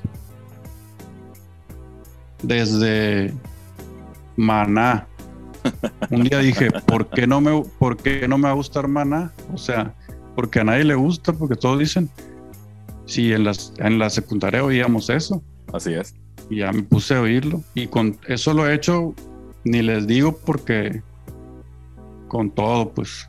Con, con los grupos más odiados, que son más memes, me he ido, por ejemplo, con Arjona, con Panda, todos me fui, o sea, yo me dije, ¿por qué no me gusta? ¿Por qué no me va a gustar? Y algo les encontré. Igual así me voy. Claro, sabes que así, así es toda la música, ¿no? Y si realmente sí negarte a, a algo por clichés o por lo que sí. dice la gente, pues es, es- es algo muy, muy tonto. Y al revés también lo hice, por ejemplo, a mí no me gustaba Pink Floyd, no podía oír Pink Floyd. Hasta que el año pasado en la pandemia, yo nunca había tenido Spotify, hasta que un día me prestaron una cuenta y, y me piñé. Y en una de esas dije, bueno, ¿por qué no me gusta Pink Floyd? A ver. Y ya empecé, y no he oído todo, empecé con lo, con lo más o menos de lo último, pues. Y no, pues me abrí, me abrí de, de la calidad. ¿no? Igual con Cerati. No me gustaba nada Cerati. No le veía nada y me puse a oír el Bocanada, igual el año pasado. Y me abrí también, ¿no? Pues sí.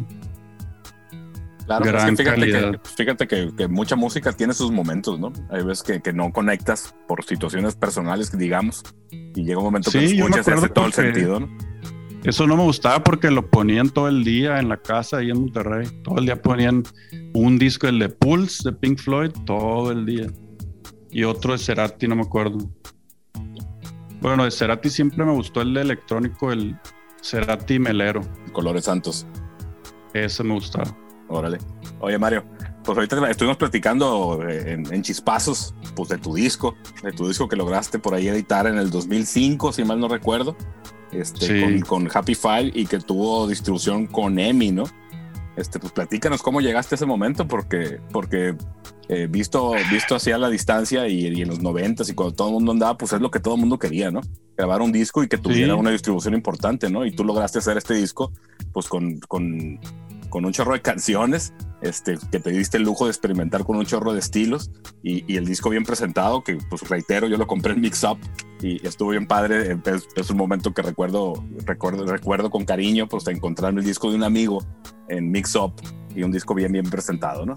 Platícanos. Me acuerdo que mi mamá se iba a Mix Up y los acomodaba, los ponía al frente para que se vieran. Pues de cuenta, ya en el 2001 que hice esas canciones que te digo, pues las empecé a tocar ahí en las tocadas de Happy Fest y todo eso. Y empezó Happy Five a sacar los compilados. Sí. La compilación 1 y luego la 2. Y me dijeron, hay que meterle a Muchacho Satánico. Ya empezaba como que a sonar más o menos en las tocadas. Y esta la fui a grabar a la casa del Chayo. Tenía ahí su computadora y una, una tarjeta. Y los papás de Chayo eran, eh, son muy cristianos. Y estaba su abuelita también ahí, todavía vivía.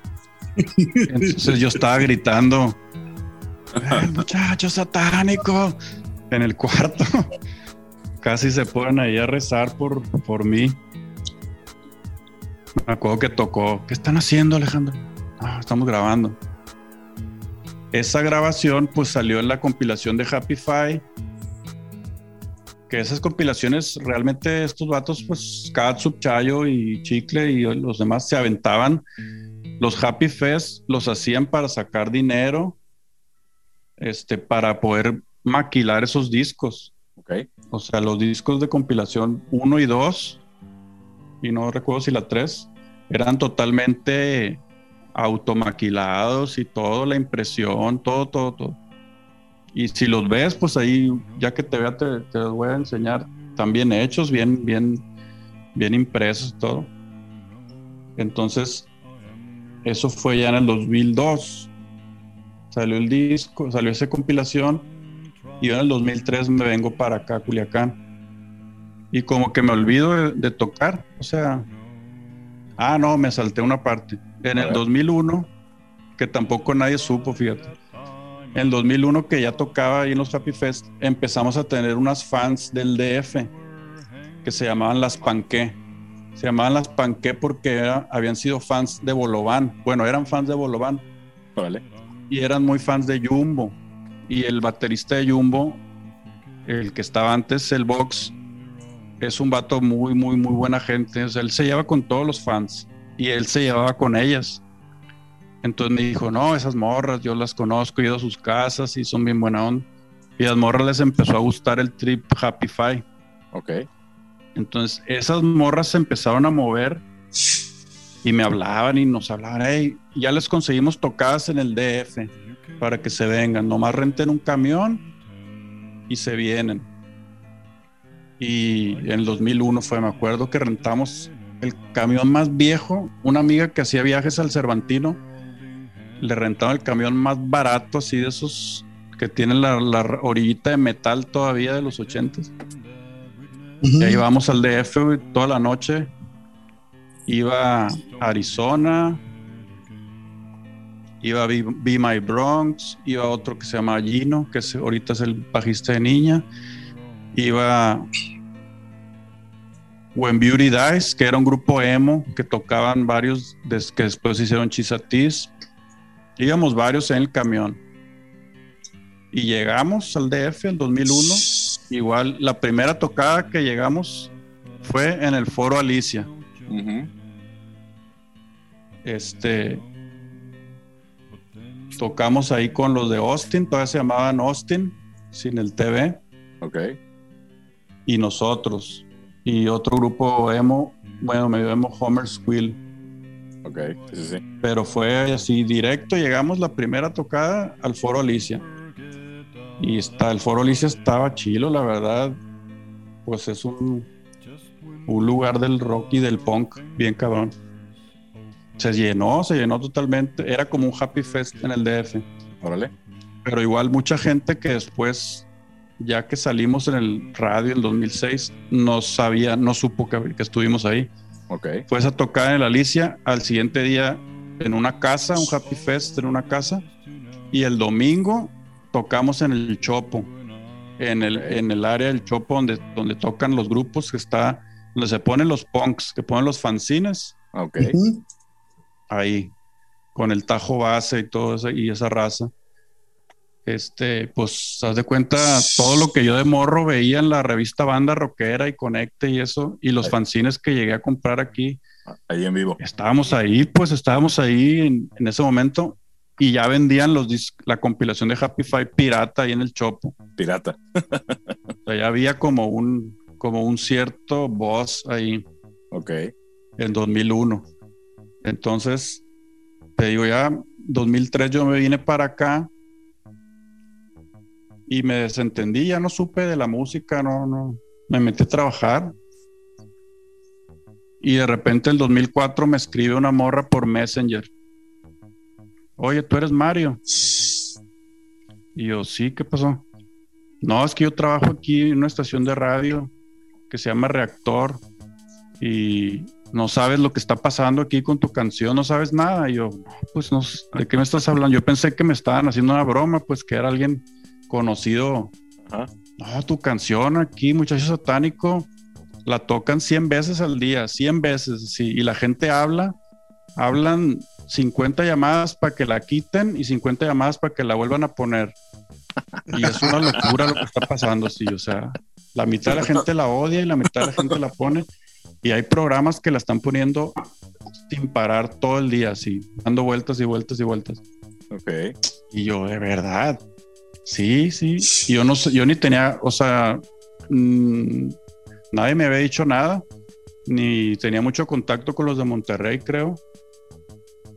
Entonces ya le escribí a Katsup y me dijo, sí, está pasando eso.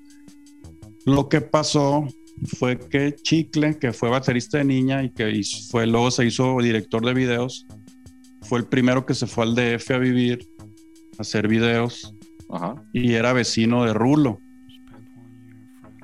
Y Rulo era muy amigo, es muy amigo de Camilo Lara también. Camilo Lara ya lo conocíamos de Monterrey cuando venía con Plastilina Mosh. Y pues siempre estuvo a punto, te digo, de firmar a niñas de cuenta Camilo. Y era muy amigo. De hecho, sí, sí, cuando pues sacó Camilo la Lara fue el que se llevó a varias bandas ya para filmar, ¿no? Sí, se llevó a Plastilina, El Gran Silencio. Y varias, varias se llevó. Ahí. Esa es otra historia también de la avanzada que está chila, la verdad, cómo, cómo se hizo toda esa ramificación. Y de hecho, Camilo un tiempo abrió una disquera Suave Records. Suave. Salió el de Bolobán por ahí, ¿no? Ahí el de después del de Bolobán se supone que ya seguía mi disco en Suave Records. Ok. y la, y, y la disquera pues no, tronó ahí. Entonces, la, lo que pasó fue que Chicle le ense- a, a Rulo le dieron la, re- la estación reactor, ok. que él venía de radioactivo, y le, abrí, le abrieron esa estación y se lo llevaron con Marcelo Lara también, el hermano de Camilo. Y Chicle les dio toda la música de Happy Five. Le dijo, mira, están estos vatos, todo lo que hacen. Entonces, pues llegaron y pusieron las canciones y cuando llegaron a la muchacha satánico dicen que, que les gustó y unos les cagó y se empezaron ahí a discutir. Creo que a Marcelo no le gustaba nada y era el, el gerente de la estación. Ajá. Y el que la ponía más era el Sopitas, Ok. el que más la ponía. Y creo que otro que se llama Julio. Ok. Y, y así fue, o sea, fue esa, esa casualidad de que les pasó el chicle los, los discos y no tenían realmente tanta música para abrir la estación. Empezaron a ponerlos y la gente se subió al, al mame porque fue realmente un mame Sí. pre, pre, pre memes, digamos. Y, y nadie sabía que la cantaba ni nada, o sea, empezaban a hacer historias de que, de historias inventadas, pues, de quién la cantaba y no sé qué. Hasta que esa morra me escribió Ajá. y ya me platicó y me, me hablaron para entrevistarme de allá. Pero igual yo estaba bien nervioso, pues yo no entendía qué está pasando. Y me acuerdo que me dijeron, sí, para que toques en el Vive Latino. Y yo no sabía que era el Vive Latino, güey. A mí me sonaba como a latino, como a un festival allá en Colombia, en Chile, Ajá. como el Rock al Parque o eso. Y dije, ah, pues sí, vamos allá, en Sudamérica. para que vengas a tocar Vive Latino y no sé qué. Y ya me estuvieron hablando como que varias entrevistas y Como ya empezaron a armar. Ajá. Me dijeron, no, pues eh, también está pegando Quiero Club allá. Ok. Y entonces se armó un Happy Fest en Rocotitlán, pero ahora el Rocotitlán ya estaba en otro lado. Ok. Y fuimos esa vez ya a tocar, ya era el 2005. Y ahí ya fue Niña, Chisatis, hubo un montón de grupos, un Happy Fest, pero allá. pues. Ok. Ujú. Y ahí sí, pues todo el, todo el, el- el hype que hicieron en el radio se llenó, había fila. Ah, tocó Aust- Austin, tocó, pues Austin era el grupo más fuerte de- del DF para, para la raza indie.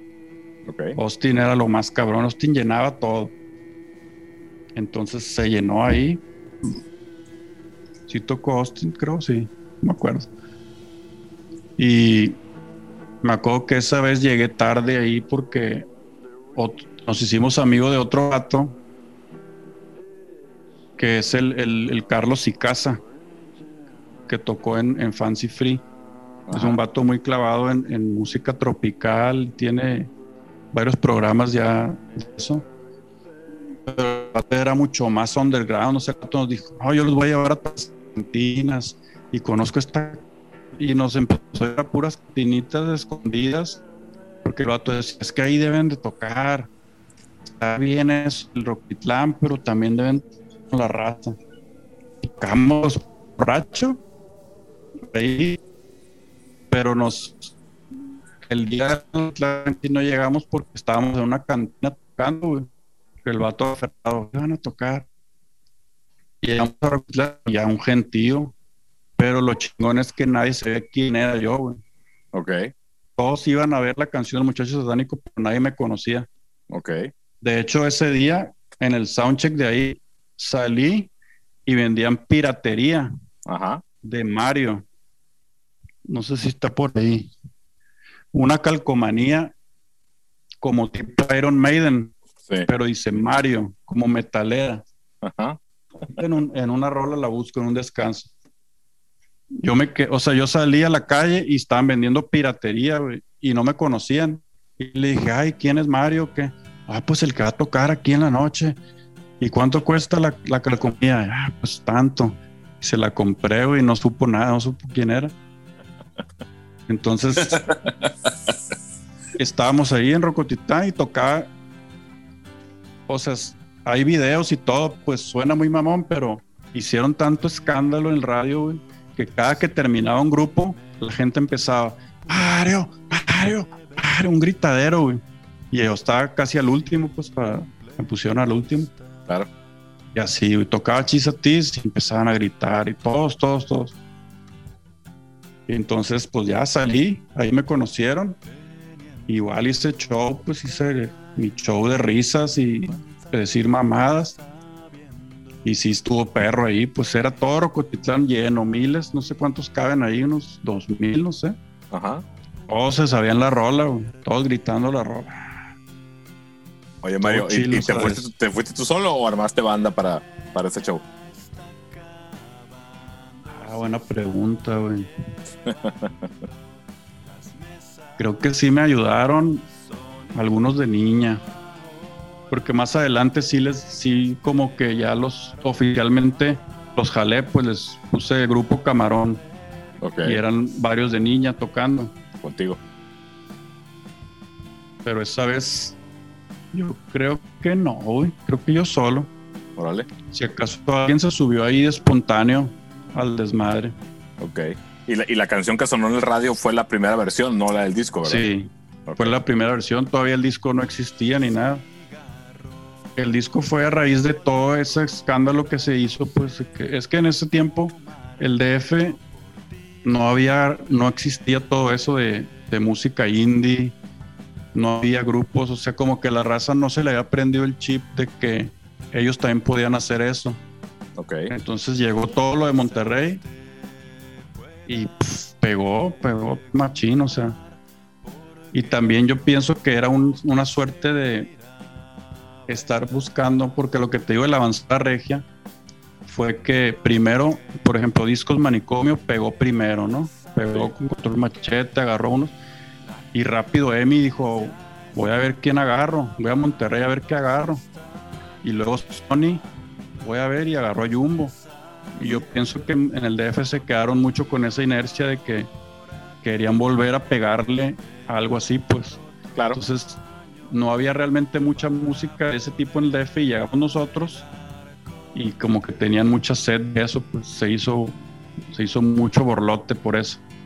Así es. Entonces, a raíz de esos, empezamos a ir a tocar al DF y luego se vino la tocada del Vive Latino, que también estuvo por el estilo. Ah, caray, no me sabía esa, Mario. Tocaste el Vive Latino. Sí, sí, sí. Ah, Latino. ¿En el que 2006? ¿2005? Seis. Toqué ahí en el, en el escenario azul. Ajá. Pues, niña toqué en el escenario principal, pero esta vez fue con el fue medio set, quiero medio set yo. Ok, fíjate, Mario, te, te- te- estás, te, estás, estás friseando. Este, Ah, teníamos programado el, el muchacho satánico para el final del podcast, pero lo vamos a poner ahorita en lo que recuperamos tu, tu señal. Y, y aprovechando que estamos platicando de eso, el muchacho satánico, vamos a escucharlo en este momento. Y entonces escuchamos muchacho satánico en lo que recuperamos la transmisión de Mario. Take it away.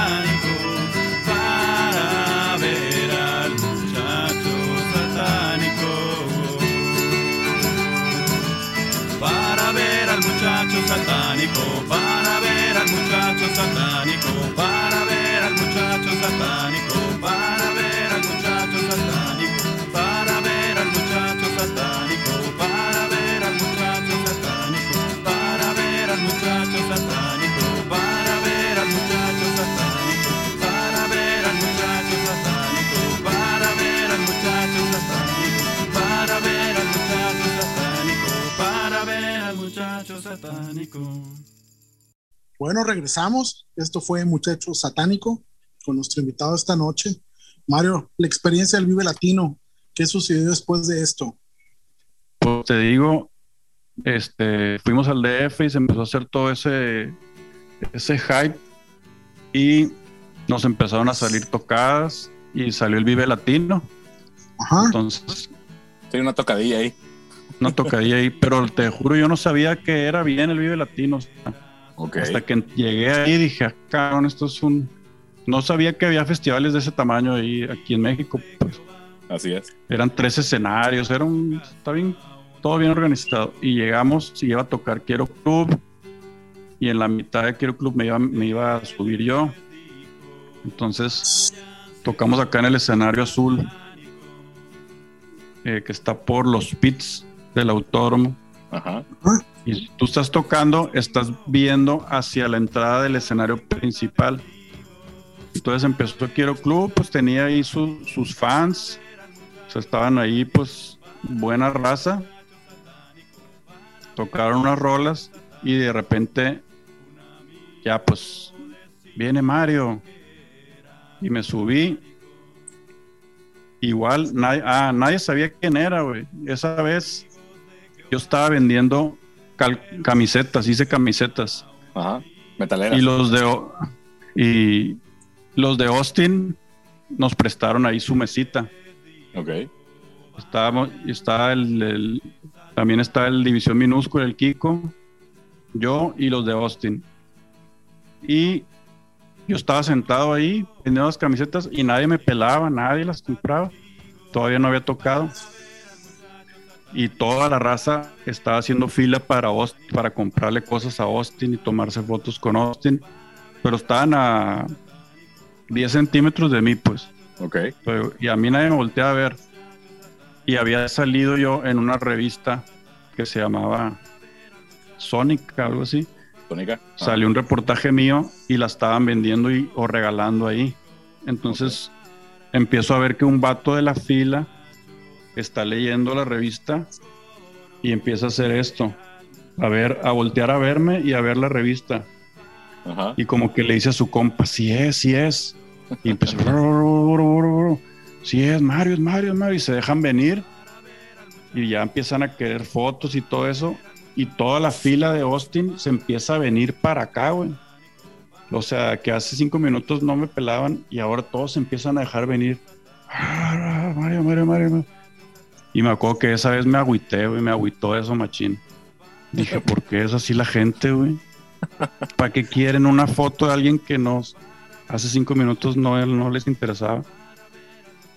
Entonces ya llegó la hora de tocar. Estaba tocando Quiero Club, unas tres rolas o cuatro, y ya me subí yo y empecé la de Muchacho Satánico, así como empieza. Y un día voy a subir el video, güey, nomás que el video me da pena porque canto bien, se me hace que canté bien culero ahí, pero en el video se ve cómo pues empiezo a tocar y la gente de atrás, es- donde estaban entrando al escenario principal, empiezan a oír la rola y se dejan venir corriendo, güey. Se dejan venir corriendo así desde el fondo del pasillo ese a abarrotar acá el escenario este. Según dicen que había como 10 mil ahí. Yo no, yo no sé, no, no, no, no. No tengo dimensión de eso. Pero sí vi que se dejó venir la marabunta cuando oyeron la canción. Como que, ah, esa es la canción. La del radio. Te digo, sí, o sea, es que era excesivo lo que la tocaban en el radio y el y toda la expectativa que hicieron de cura, pues de cura, pero la raza se subió al mame. Y fue pues yo creo que lo, la mayor cantidad de gente ante la que he tocado, ¿no? Bueno, ya después con niña, pero eso no se veía hasta el fondo de gente Ok. y pues fue esa tocada Vive Latino. Debía haber vuelto a tocar la de Muchacho Satánico al final porque luego pues ya no se sabían las demás, ¿no? Ok. Empecé con esa y toqué las demás y luego ya me bajé. Tocaste todo el set. Toqué como unas cinco yo creo. Ok. Ahí sí se quedaron los de Quiero Club, me, me- me ayudaron ahí con los instrumentos. Órale. Pues Y- fíjate, fíjate que está, pues está curioso porque, pues, tú, como bien comentas, pues fue un fenómeno de cómo se tocó la, la canción en el radio. Pero, pero pues independientemente de eso, este, la canción funcionó en, en ese momento. Y Sí. pues yo creo que eso se trataba el tema, ¿no? ¿O cómo ves? Sí, era, era más como hacer algo de cura y pues le- como que le gustó a la gente, ¿no? Está muy sencilla la canción y muy rara para lo que había, entonces se juntaron varias cosas ahí. Y a raíz de eso fue que ya seguimos yendo a tocar el DF y Emi, que ahí ya estaba Camilo Lara de presidente, nos dijo, no, pues yo los voy a distribuir. Y se hizo el deal ese que te digo, ¿no? Sacar disco de Mario, Quiero Club, uno de Niña y Arizona y la Live Band. Live Band fue otro proyecto que estaba chilo, que tocábamos más rock, rock and roll, pues más que será Rolling Stones o más así, Más ese clásico. tipo. Que esa banda estaba, me gustaba, la verdad, duró muy poquito. Ok. Oye, ¿y tu disco cómo? O sea, ¿se grabó con disquera o ustedes llevaron el disco a la disquera ya hecho? No, yo lo grabé ahí, lo grabamos en el, en el estudio de, de Aldo, de un amigo que se llama Aldo, que después tocó la batería en Niña, donde yo estaba. En Tenía un pequeño estudio ahí en Monterrey, en una vecindad, un cuartito, Ajá. pero es muy clavado. Él, él sigue, por ejemplo, con lo de, de la época que comprábamos, que encontrábamos instrumentos raros, baratos. Él nunca ha dejado de comprar. Ok. compre, compra ahora en Facebook y encuentra cosas. Se acaba de comprar un, un sintetizador Overheim, ese blanco viejo, cosas así, o sea. Y tenía su estudio, pues ahí más o menos, con buenas cosas. Y ahí lo grabamos. Este, según lo iban a pagar de la disquera, pero realmente lo terminé pagando yo. O sea, le dije, no, pues ya, esos vatos no te están pagando, no te han pagado en todo este tiempo, mejor yo te voy a ir abonando Ok. y ahí se grabó, ahí sí me ayudaron pues todos los que se juntó ahí, todos los de niña, el goma, el, Kiko de División Minúscula. El- En la de Muchacho Satánico, en la que viene ahí, toca el órgano, lo toca Alejandro Rosso. Este, Katsup, todos jalaron ahí los de Quiero Club. Lo grabamos como en unas dos semanas, Ah, caray, ¿en serio? Más o menos, una o dos semanas. Nos encerrábamos ahí. Un calorón. Así. Y Ah, pues ahí, ahí estuvo bien porque ahí no extrañaste el cuartito. Es lo mismo. ándale. Sí, sí, sí. Oye, Mario, son 16 canciones en el disco. ¿Ya las tenías todas o compusiste algo ahí? No, lo que pasa es que cuando yo vivía aquí, Ajá. antes de, antes de lo que te digo que del DF, que lo que pasó yo, yo me bajé el Reason y tenía un controladorcito, un tecladito, que ahí está todavía. Y me puse a hacer rolas, o sea, hacía rolas, todas las que vienen ahí medio electrónicas, ahí. ya las había hecho, por lo menos las bases o varios avances. Ahí en el estudio le puse la voz. Muchas letras salieron de esos, de esos poemillas también que verían desde el 2002. Ok. Otras las inventé ahí, a otras le metí batería, una que tiene una batería con un reverb son, es en un cuarto vacío que estaba ahí en la vecindad. Ahí hicimos experimentos. Oye, y, y ya que terminaste el disco que lo llevaste a la disquera, ¿pasó tal cual o pasó algún filtro o cómo pasó que, que lo No, publicaron, no, Mario? no, el, el deal era sacarlo tal cual. De hecho, este, nosotros pues nos, medio nos pusimos los moños en que fuera Digipack, que es más caro, Así es. pero pues como que por el trip Happify quería así de cartoncito. Ajá. Y yo quise que yo quise que fuera así en, en el, el papel ese craft medio medio no acabado, Sí, sí, sí. pero sí todos lo aceptaron. Tardó, lo que pasó fue que tardó un rato, o sea, eso que te digo del el, el boom que se dio fue en el 2005 y el disco terminó saliendo hasta mediados del 2006. Entonces, ahí el error fue que hubiéramos sacado un disco ya en el momento que pegó la rola, pues Claro. por lo menos sacar un, un EP ahí con la rola y venderlo. Para aprovechar el momento. Claro. Sí, y ya que salió, pues ya no se vendió como se hubiera vendido un año antes. Y se perdió el momento ahí.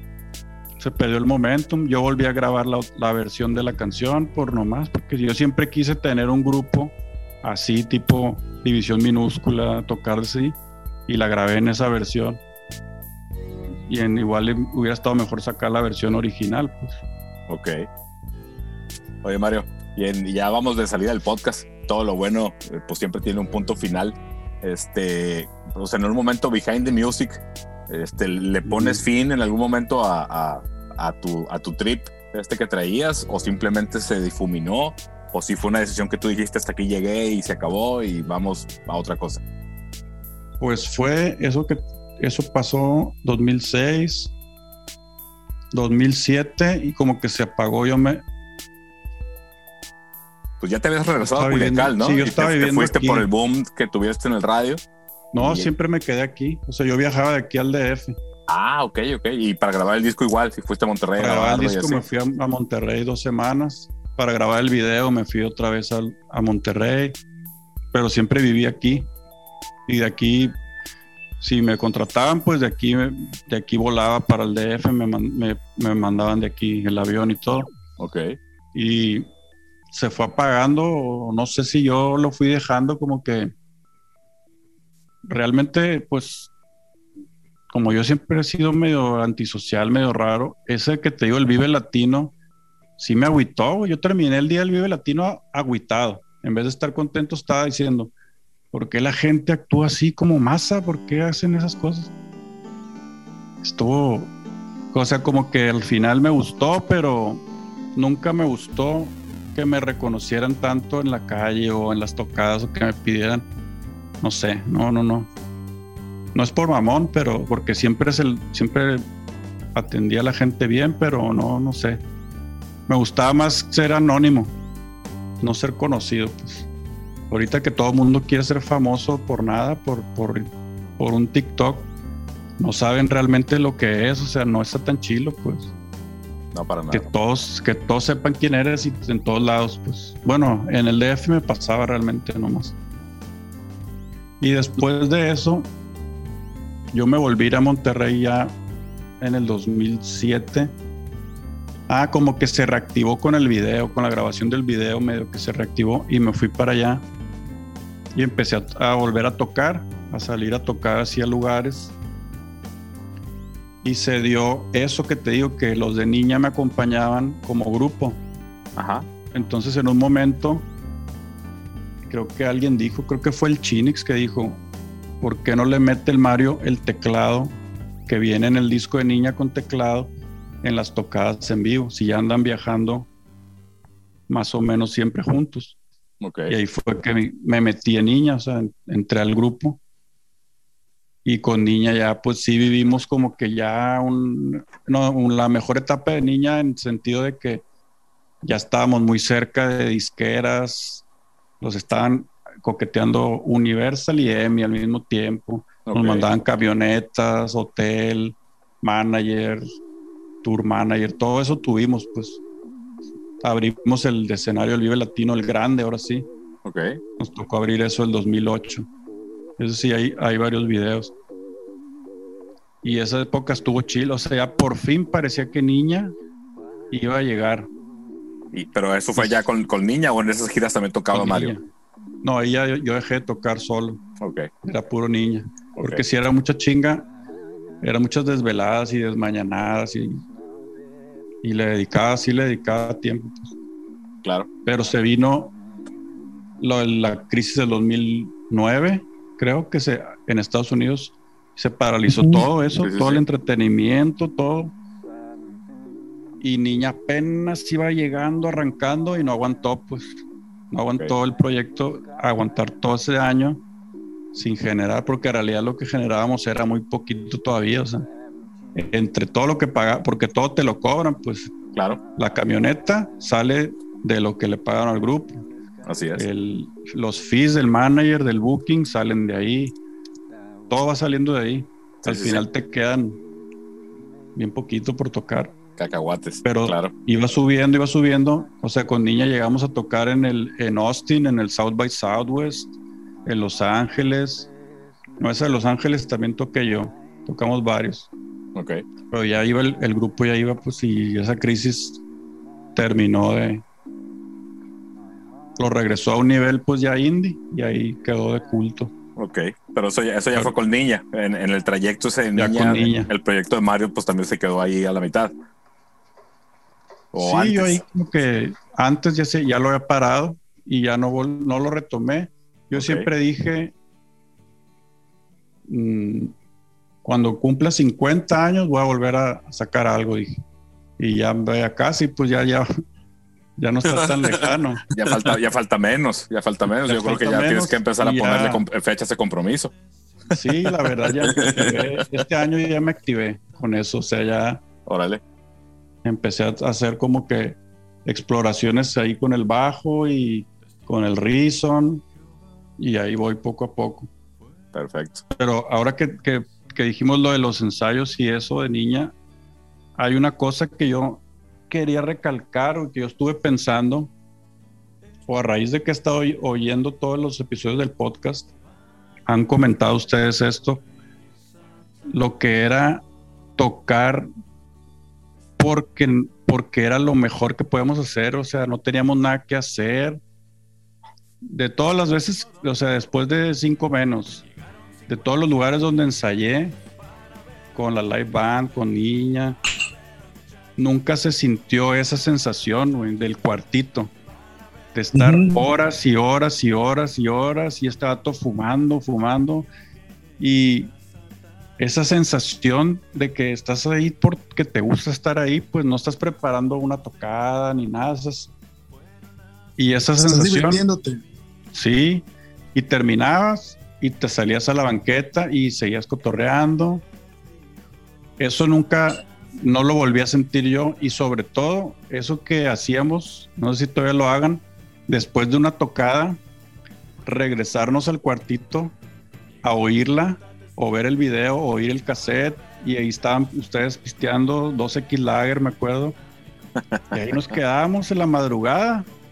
Eso nunca volvió, eso ya no, allá nunca pasó, güey. No lo hacen allá, pues. hacen las tocadas y luego a cada quien a su casa. Pero eso estaba chilo, pues eso es algo que de lo que me acuerdo un chingo. De terminar los ensayos así, pues empapado de sudor, pero muy satisfecho, pues. Era algo, pues, algo bien chingón, la verdad. Sí, fíjate, yo sí, yo creo que hay, hay un guiño para ti. A ti te gusta un chingo esa madre también. Sí, no, en definitiva es, es, es una sensación muy particular. que Como bien dice Mari, como ya lo he expresado, pues se ha comentado en otros episodios del, del programa, el estar pues con tus amigos, el estar haciendo lo que te gusta, no hay, no hay una cuestión de tiempo determinado donde las tengas que hacer, nadie te está corriendo, estás ahí porque quieres, te sigues generando retroalimentación incluso después de los ensayos. Es, es un rollo muy, muy, muy raro, pues porque mucha gente que ha estado aquí en los episodios, y ahorita Mario lo, lo ha señalado, es algo que extrañan mucho, pues. Eh, hemos tenido, por Sí. ejemplo, el, el- el episodio de los hijos de la monja, donde Linche comentaba, nunca encontré, ya en mi vida actual, eh, la oportunidad de tener un espacio así y un grupo de amigos así con el que sucediera esto. Y yo puedo regresar a tocar después de estar dos, tres años fuera del país y es como si no hubiera dejado de tocar nunca con ellos, pues entonces es, es, es algo muy, muy subjetivo que en definitiva pues se extraña cuando no, cuando no se da, ¿no? Entonces, Sí, este rollo de, de- este rollo de compartir pues de, de esa forma eh, con esa intensidad como lo, como lo señala Mario es, es muy importante porque te estimula a seguir generando a seguir creando a seguir aportando y si, y si no lo tienes se vuelve un tanto estéril ¿no? Sí, también es, me acuerdo de eso que dijo el hincha y en otro capítulo alguien dijo algo de la química, también porque no es, no está fácil. O sea, en esa es. vez de cinco menos, ahí la teníamos y pe- yo pensaba que así era siempre, pero después me tocó ensayar en otros grupos en los que no se daba, no se daba, o sea, realmente no se daba. Hasta que por, hasta la live band, creo que volví a sentir algo así, pues de una compenetración de todos los elementos y tocar así. Pero no está fácil, pues cuando un grupo lo tiene, está chilo mantener eso. Fíjate que yo creo que tiene mucho sentido con lo que platicaste tú ahorita de que esa experiencia de Vive Latino donde final, al final del día un chorro de gente se acercó a escucharte tocar, pero realmente pues no era realmente el, el- el tipo de conexión, digamos, o de atención que tú querías captar, pues porque se dio Ujú. por el tema este del boom de la canción en el radio y eso. Eh, ahí, ahí te da mucho, mucho de qué pensar de por qué haces esto, ¿no? Si es nada más por eso, porque te conozcan en la calle o porque realmente te gusta y te gustaría conectar con la gente de otra forma, ¿no? No del- desde Sí, un sí, sí. pedestal de la fama, donde la gente se quiere tomar fotos contigo en vez de platicar cinco minutos y conocerte un poquito, ¿no? Entonces, eh, digo, como, como bien dijiste, pues se va a escuchar bien mamón, pero pues de este lado, de este lado del ultrasónico, pues por eso lo seguimos haciendo, ¿no? Porque igual esa atención nunca la hemos tenido. Y, son, los, son los- casi los únicos que siguen. Claro, pero fíjate que el, el- el fenómeno es ese, lo que platicó ahorita Yossi, de que esto lo hacemos porque somos bien amigos y nos gusta hacer esto juntos, Ujú. independientemente que no pase nada y que nadie nos haga caso, ¿no? Entonces, te digo, pues no hemos vivido ni, ni, de cerquita algo como lo que tú platicas y sin aventurarme a decirlo, a lo mejor tampoco nos gustaría, ¿no? Porque, porque de este lado, eh, lo que hacemos, pues nosotros pensamos que es auténtico, bueno, no lo pensamos, de hecho así es, independientemente si no pasa nada, el valor, lo- el valor sabemos que lo tiene y por eso lo seguimos haciendo. Y ahorita que platicas esto, pues bien honrado, bien honrado de que platiques eso, porque pues empezamos todos de ahí. De hecho, eh, pues ya viene por ahí próximamente el, el episodio de 5 menos, por ahí te vamos a, te voy a invitar también para, para ese episodio, este, porque sí. en buena medida, este, toda la gente que me ayudó a mí a tocar en esos principios, cuando no había computadoras, cuando tenías que tener gente contigo para tocar, porque no podías hacer que algo sonara si no había un güey con un bajo o una batería en vivo, no podías programar una computadora ni nada Ujú. pues era la forma que tú también, que, que- que, por ejemplo yo aprendí a hacer un chorro de cosas, mal o bien, pero pues as- así fue como lo aprendí a hacer y yo siempre tesoro mucho la gente que en ese proceso estuvo conmigo, ¿no? Entonces en ese proceso estuviste tú, este, en todos los sentidos, en la, en la- en la forma de tocar, en la convivencia, en compartir música, en, en vivir, en vivir esos momentos. Y, y- y Sí. eso es lo que se me hace muy bien padre. ¿no? Sí, pues. Este. Es que eso pasa. No, o sea, la gente piensa que llega a lograr esas cosas eh, te facilita o, o llegas a. o- no sé, no sé cómo decirlo, pero realmente cuando sacas un disco y, y es así como reconocido o la gente se queda esperando más, tú ya, tú ya estás pensando en la gente, pues ya no estás pensando en tocar con tus amigos en un cuarto porque te gusta, sino una parte ya la estás pensando, les irá a gustar lo que sigue, irá a pegar, irá a generarme para vivir de esto. Y ahí como que muchos grupos es donde ya no aguantan, pues. Por ejemplo, yo no sabía hasta ahora últimamente que he estado viendo los YouTubes que entrevistan al Fletch y al Mars de Zurdok. Ajá. Ahí cuentan la historia, o sea, Zurdok realmente tronó al segundo disco por eso. La versión que ellos dan, ¿no? Así es. Por el tema de los regalías y los créditos y quién va a componer y quién va a hacer eso. ¿Y quién va a ganar no- más? Sí, Claro. desde el segundo disco ya, ya traen esos problemas. Y es algo que pasa realmente, o sea, son como dos cosas medio diferentes. Tocar por gusto con tus compas y lo otro tocar para intentar vivir de eso. Así es. Sí, muy, muy pocos lo, lo han logrado conectar Sí, de una forma, pues deja tú auténtica, de una forma funcional, ¿no? sí, ¿no? Y a mí se me hace muy chingón que ustedes sigan tocando y sigan juntándose. Porque pues creo que sí es el único grupo, ¿no? De la época que sigue. Sí. Ahorita ya hay reencuentros. ¿no? Ya hay reencuentros. Sí, ¿no? De hecho, parte de este ejercicio del podcast ha sido contagiar a, a gente que ya no estaba tocando e incluso hemos tenido oportunidad de reencontrar a gente que ni siquiera se, se veía seguido o se contactaba seguido y a través del podcast se han reencontrado y la idea es eso, ¿no? Que, que en algún momento retomen esa semillita y, y quieran Sí, volver a hacer ruido. Pato, y algo, ¿no? No, no, no, pues aquí los estoy escuchando, muchachos. Eso, eso, eso precisamente que ya hemos hablado anteriormente. Sí, No, eso pues me qué ha bueno. De oír los capítulos de los, del podcast. La verdad, los he oído, todos los oí dos veces. Mira, Todos los he oído dos veces. Mira, Y sí me ha quedado esa idea de que estaría chilo hacer algo para recuperar eso, no sé, alguna tocada, o sea, que toque cinco menos, que toquen los cadáveres, que toquen los, los que se junten. Porque es- eso estaba chilo, o sea, sin querer sonar muy, muy Uncle Rico, o así que estoy añorando lo más viejo, pero esa sensación estaba chila y nos tocó vivir en Culiacán una época de mucho auge del rock. O sea, así es. en todos lados podías tocar, en todos lados había rock. Había los festivales del, del Peraza, del Lola Pelusa, del Rum. Sí, había empuje. Había, había un chorro de cosas. Así es. Pero bueno, bueno, pues ya, este, ya estamos de totalmente de salida, Mario. Muchas Bueno. gracias por estar aquí y te digo, pues ahorita le ponemos fin a este episodio.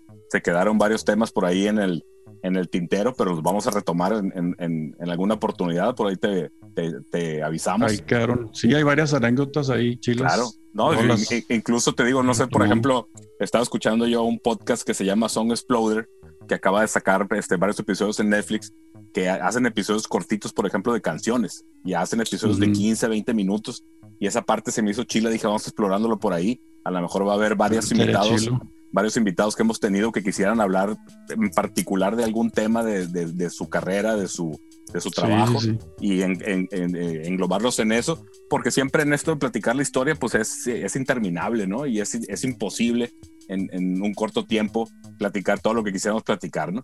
Este, pero bueno, Sí. hasta aquí llegamos hoy. Mario, muchas gracias Muy por bien. estar, por estar acá y te digo, no es, no- fue la primera, pero no es la última, ¿no? Ok, muchas gracias a ustedes también. Un honor vale. haber sido No, hombre, parte del ultrasónico. Después de tantos años de escucharlos, 11 años, no más, Ya, ya más, 12 años. ya más. Fíjate, ya Sí. es un chingo. Muchas Es un madral de años. Muchas gracias. Este es el que Muy no voy a escuchar nomás. Ah, este no lo vas a escuchar ni una vez. No, me gusta oírme, oírme hablar, la neta. Perfecto, episodio, vamos gran dando cierre Lásti- episodio. lástima porque es un gran episodio, Mario. Muchas gracias, Mario. Muchas, muchos datos Gracias por ahí que conocía y no conocía y me sorprendió muy gratamente lo del Vive Latino porque fíjate que yo no sabía que habías estado ahí. Entonces ahorita me voy a poner a buscar el YouTube esa chingadera. A huevo. No está, pero yo lo tengo ahí. Algún día lo voy a subir, Órale. el casetcito. Ese sí lo quiero ver. Sale ya Ok. sí. Bueno, Bueno, Muy pues bien. esto fue el episodio 68 con Mario, que nos ha platicado toda su experiencia, de sus inicios, de su crecimiento y, y de las partes importantes de su transcurrir en este pantagruélico mundo de la música indie en este país. Muy buenas noches, buenos días, buenas tardes, buenas madrugadas. Bye.